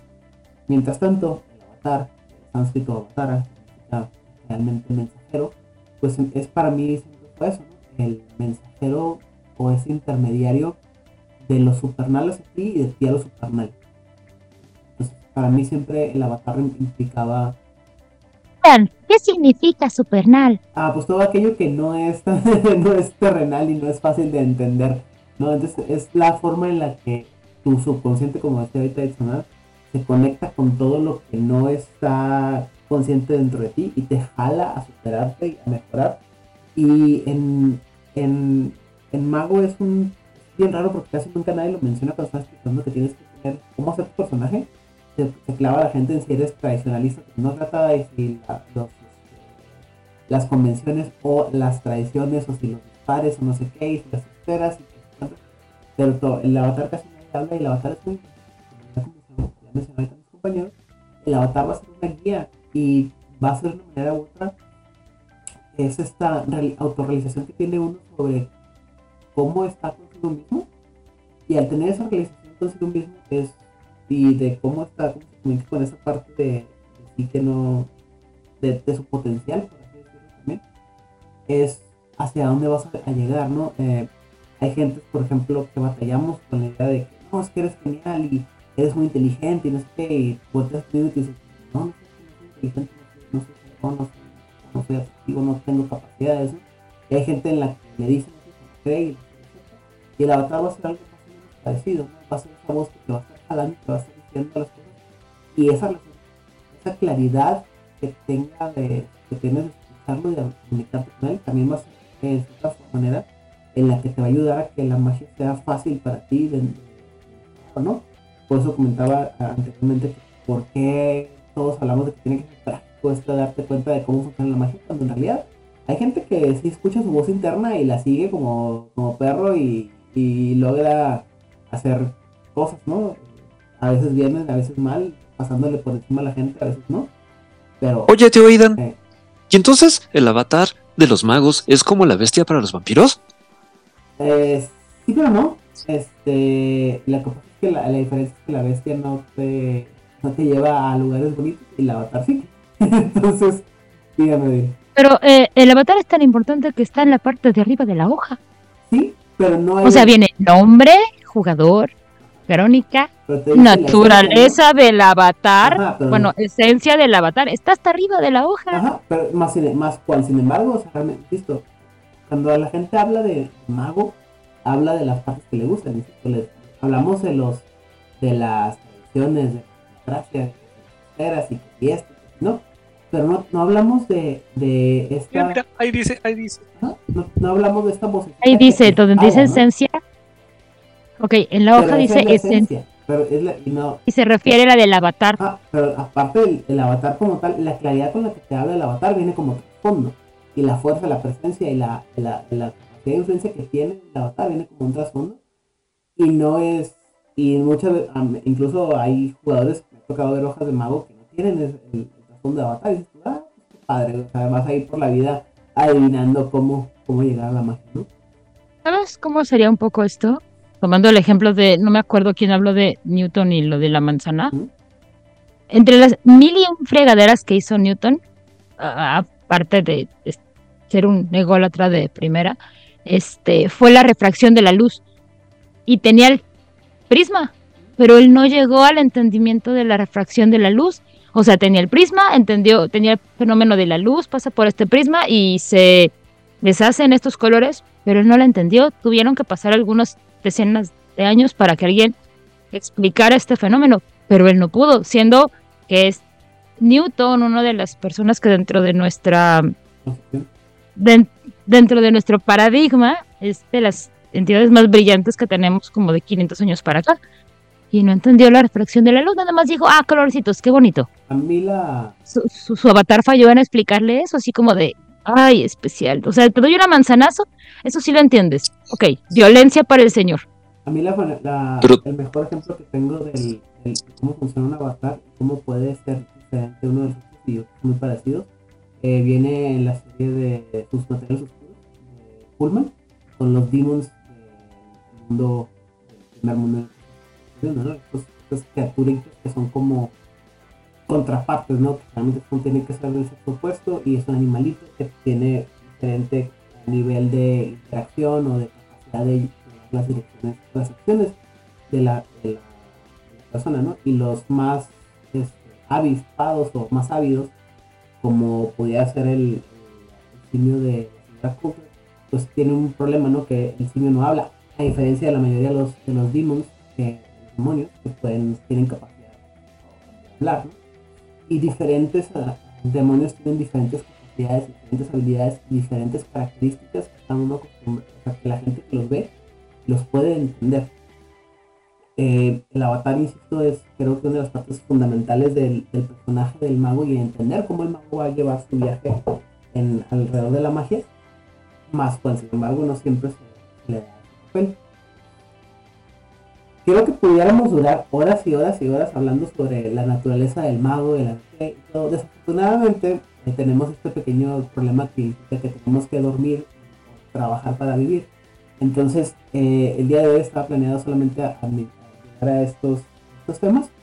Eh, eventualmente, como quiera, eh, como comentaba ahorita Elías, cuando hablemos de otros temas como paradigma, etcétera, y demás, estos temas van a volver a salir y vamos a tener la oportunidad de más desmenuzados. Ciencia, simplemente como, generalmente hacemos en Spanish, un pequeño eh, y una pequeña introducción para que vayan, para que el término quede claro para cuando lo mencionemos este, más adelante. Espero que les haya quedado claro qué implica, eh, qué dijimos, despertar, tares, qué es un mago y cómo llegamos a este punto. Habiendo dicho anterior, empecemos con saludos y despedidas y eh, y demás. Eh, Pues saludos a los sospechosos comunes, uno de los cuales está aquí, un par de ellos están aquí, de hecho. Este, saludos a Meritano porque este nos dijo, oigan, ya no me hablan, ya no hablan de mí. Bueno, saludos al señor Meritano. Eh, quiero también saludar pues nuestros eh, clásicos radioescuchas. Eh, me encanta esa frase, los clásicos radioescuchas. Me siento en radio de los 50, así. Entonces, eh, saludos a todos ellos. Este, me pueden encontrar pues en Facebook como Regel, regel.vera de Helvera por ahí. Y este, no prometo responder de inmediato, pero trataré de hacer lo necesario. Y básicamente eso es todo, amigos. Bien. Hernán Paniagua. Dígame. Bueno, pues muchas gracias y saludos a todos nuestros podescuchas. Y a mí me pueden encontrar en Facebook, si en el buscador de Facebook ponen hashtag Hernán Paneagua. Y también si quieren, pues echen un ojo a las cosas ñoñas psicológicas que hay en la página de hernanpaneagua.com. Los miércoles tenemos streams en vivo de diferentes temas este, psicológicos, a menos que tengamos enfermedad de general Gracias. Estamos ahí escuchando a hablando de diferentes temas. Eh, gracias. Y bueno, eh, le vamos a echar la Este, un saludo a Jesús Alvarado que, que este, pues escuchó el, el, el, programa y este, mandó saludos también, entonces saludos de regreso y un abrazo. Este, yo tengo una página en Facebook que es, eh, me la pueden encontrar como un storyteller y pues en todas mis redes sociales como Elías Losornio y ahí cualquier cosa que me quieran mandar, pues ahí estamos.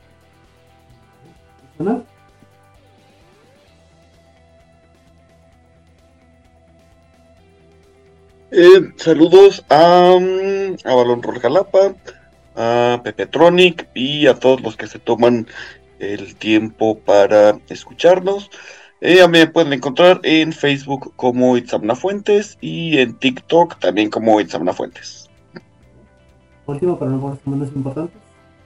Odín. Mi avatar no está presente, está comiendo sus croquetitas. Muy bien. Este, yo le quiero mandar saludos a, a Edgar. Edgar, hola. Para que luego no digas que no te queremos y que te ignoramos. Está bien, el drama es importante en la vida. Hola, Edgar. Ah, saludos a Sofía. Saludos a, Luis. Tú sabes de qué Luis estoy hablando para no dar apellidos. Ah, mm, saludos a la gente de Cuota Latinoamérica. Saludos a la gente de Camarilla México. Saludos a la gente de la red de investigaciones de, de investigadores de juegos de rol, porque sí, los ñoños ya tienen doctorado en ciencias sociales y están haciendo lo que se tiene que hacer, tesis sobre el juego de rol. Y eh, saludos a la gente de Requiem Nocte. Saludos a Nigel Nigel. Saludos a, ¿Cómo se llama? Esta gente maravillosa de Discord. Perdón, soy terrible para los nombres, por eso intento anotarlo todo, pero siempre lo olvido. Y no, hola a la gente maravillosa de Discord que ya estuvimos discutiendo muy maravillosamente sobre temas importantes como cuál es la tradición de Aiden y por qué no es mastigos. Y ya, que tengan una muy hermosa e iluminada semana. Solo recuerden ponerse bloqueador solar porque el solecito nos da cáncer en la piel. Bien.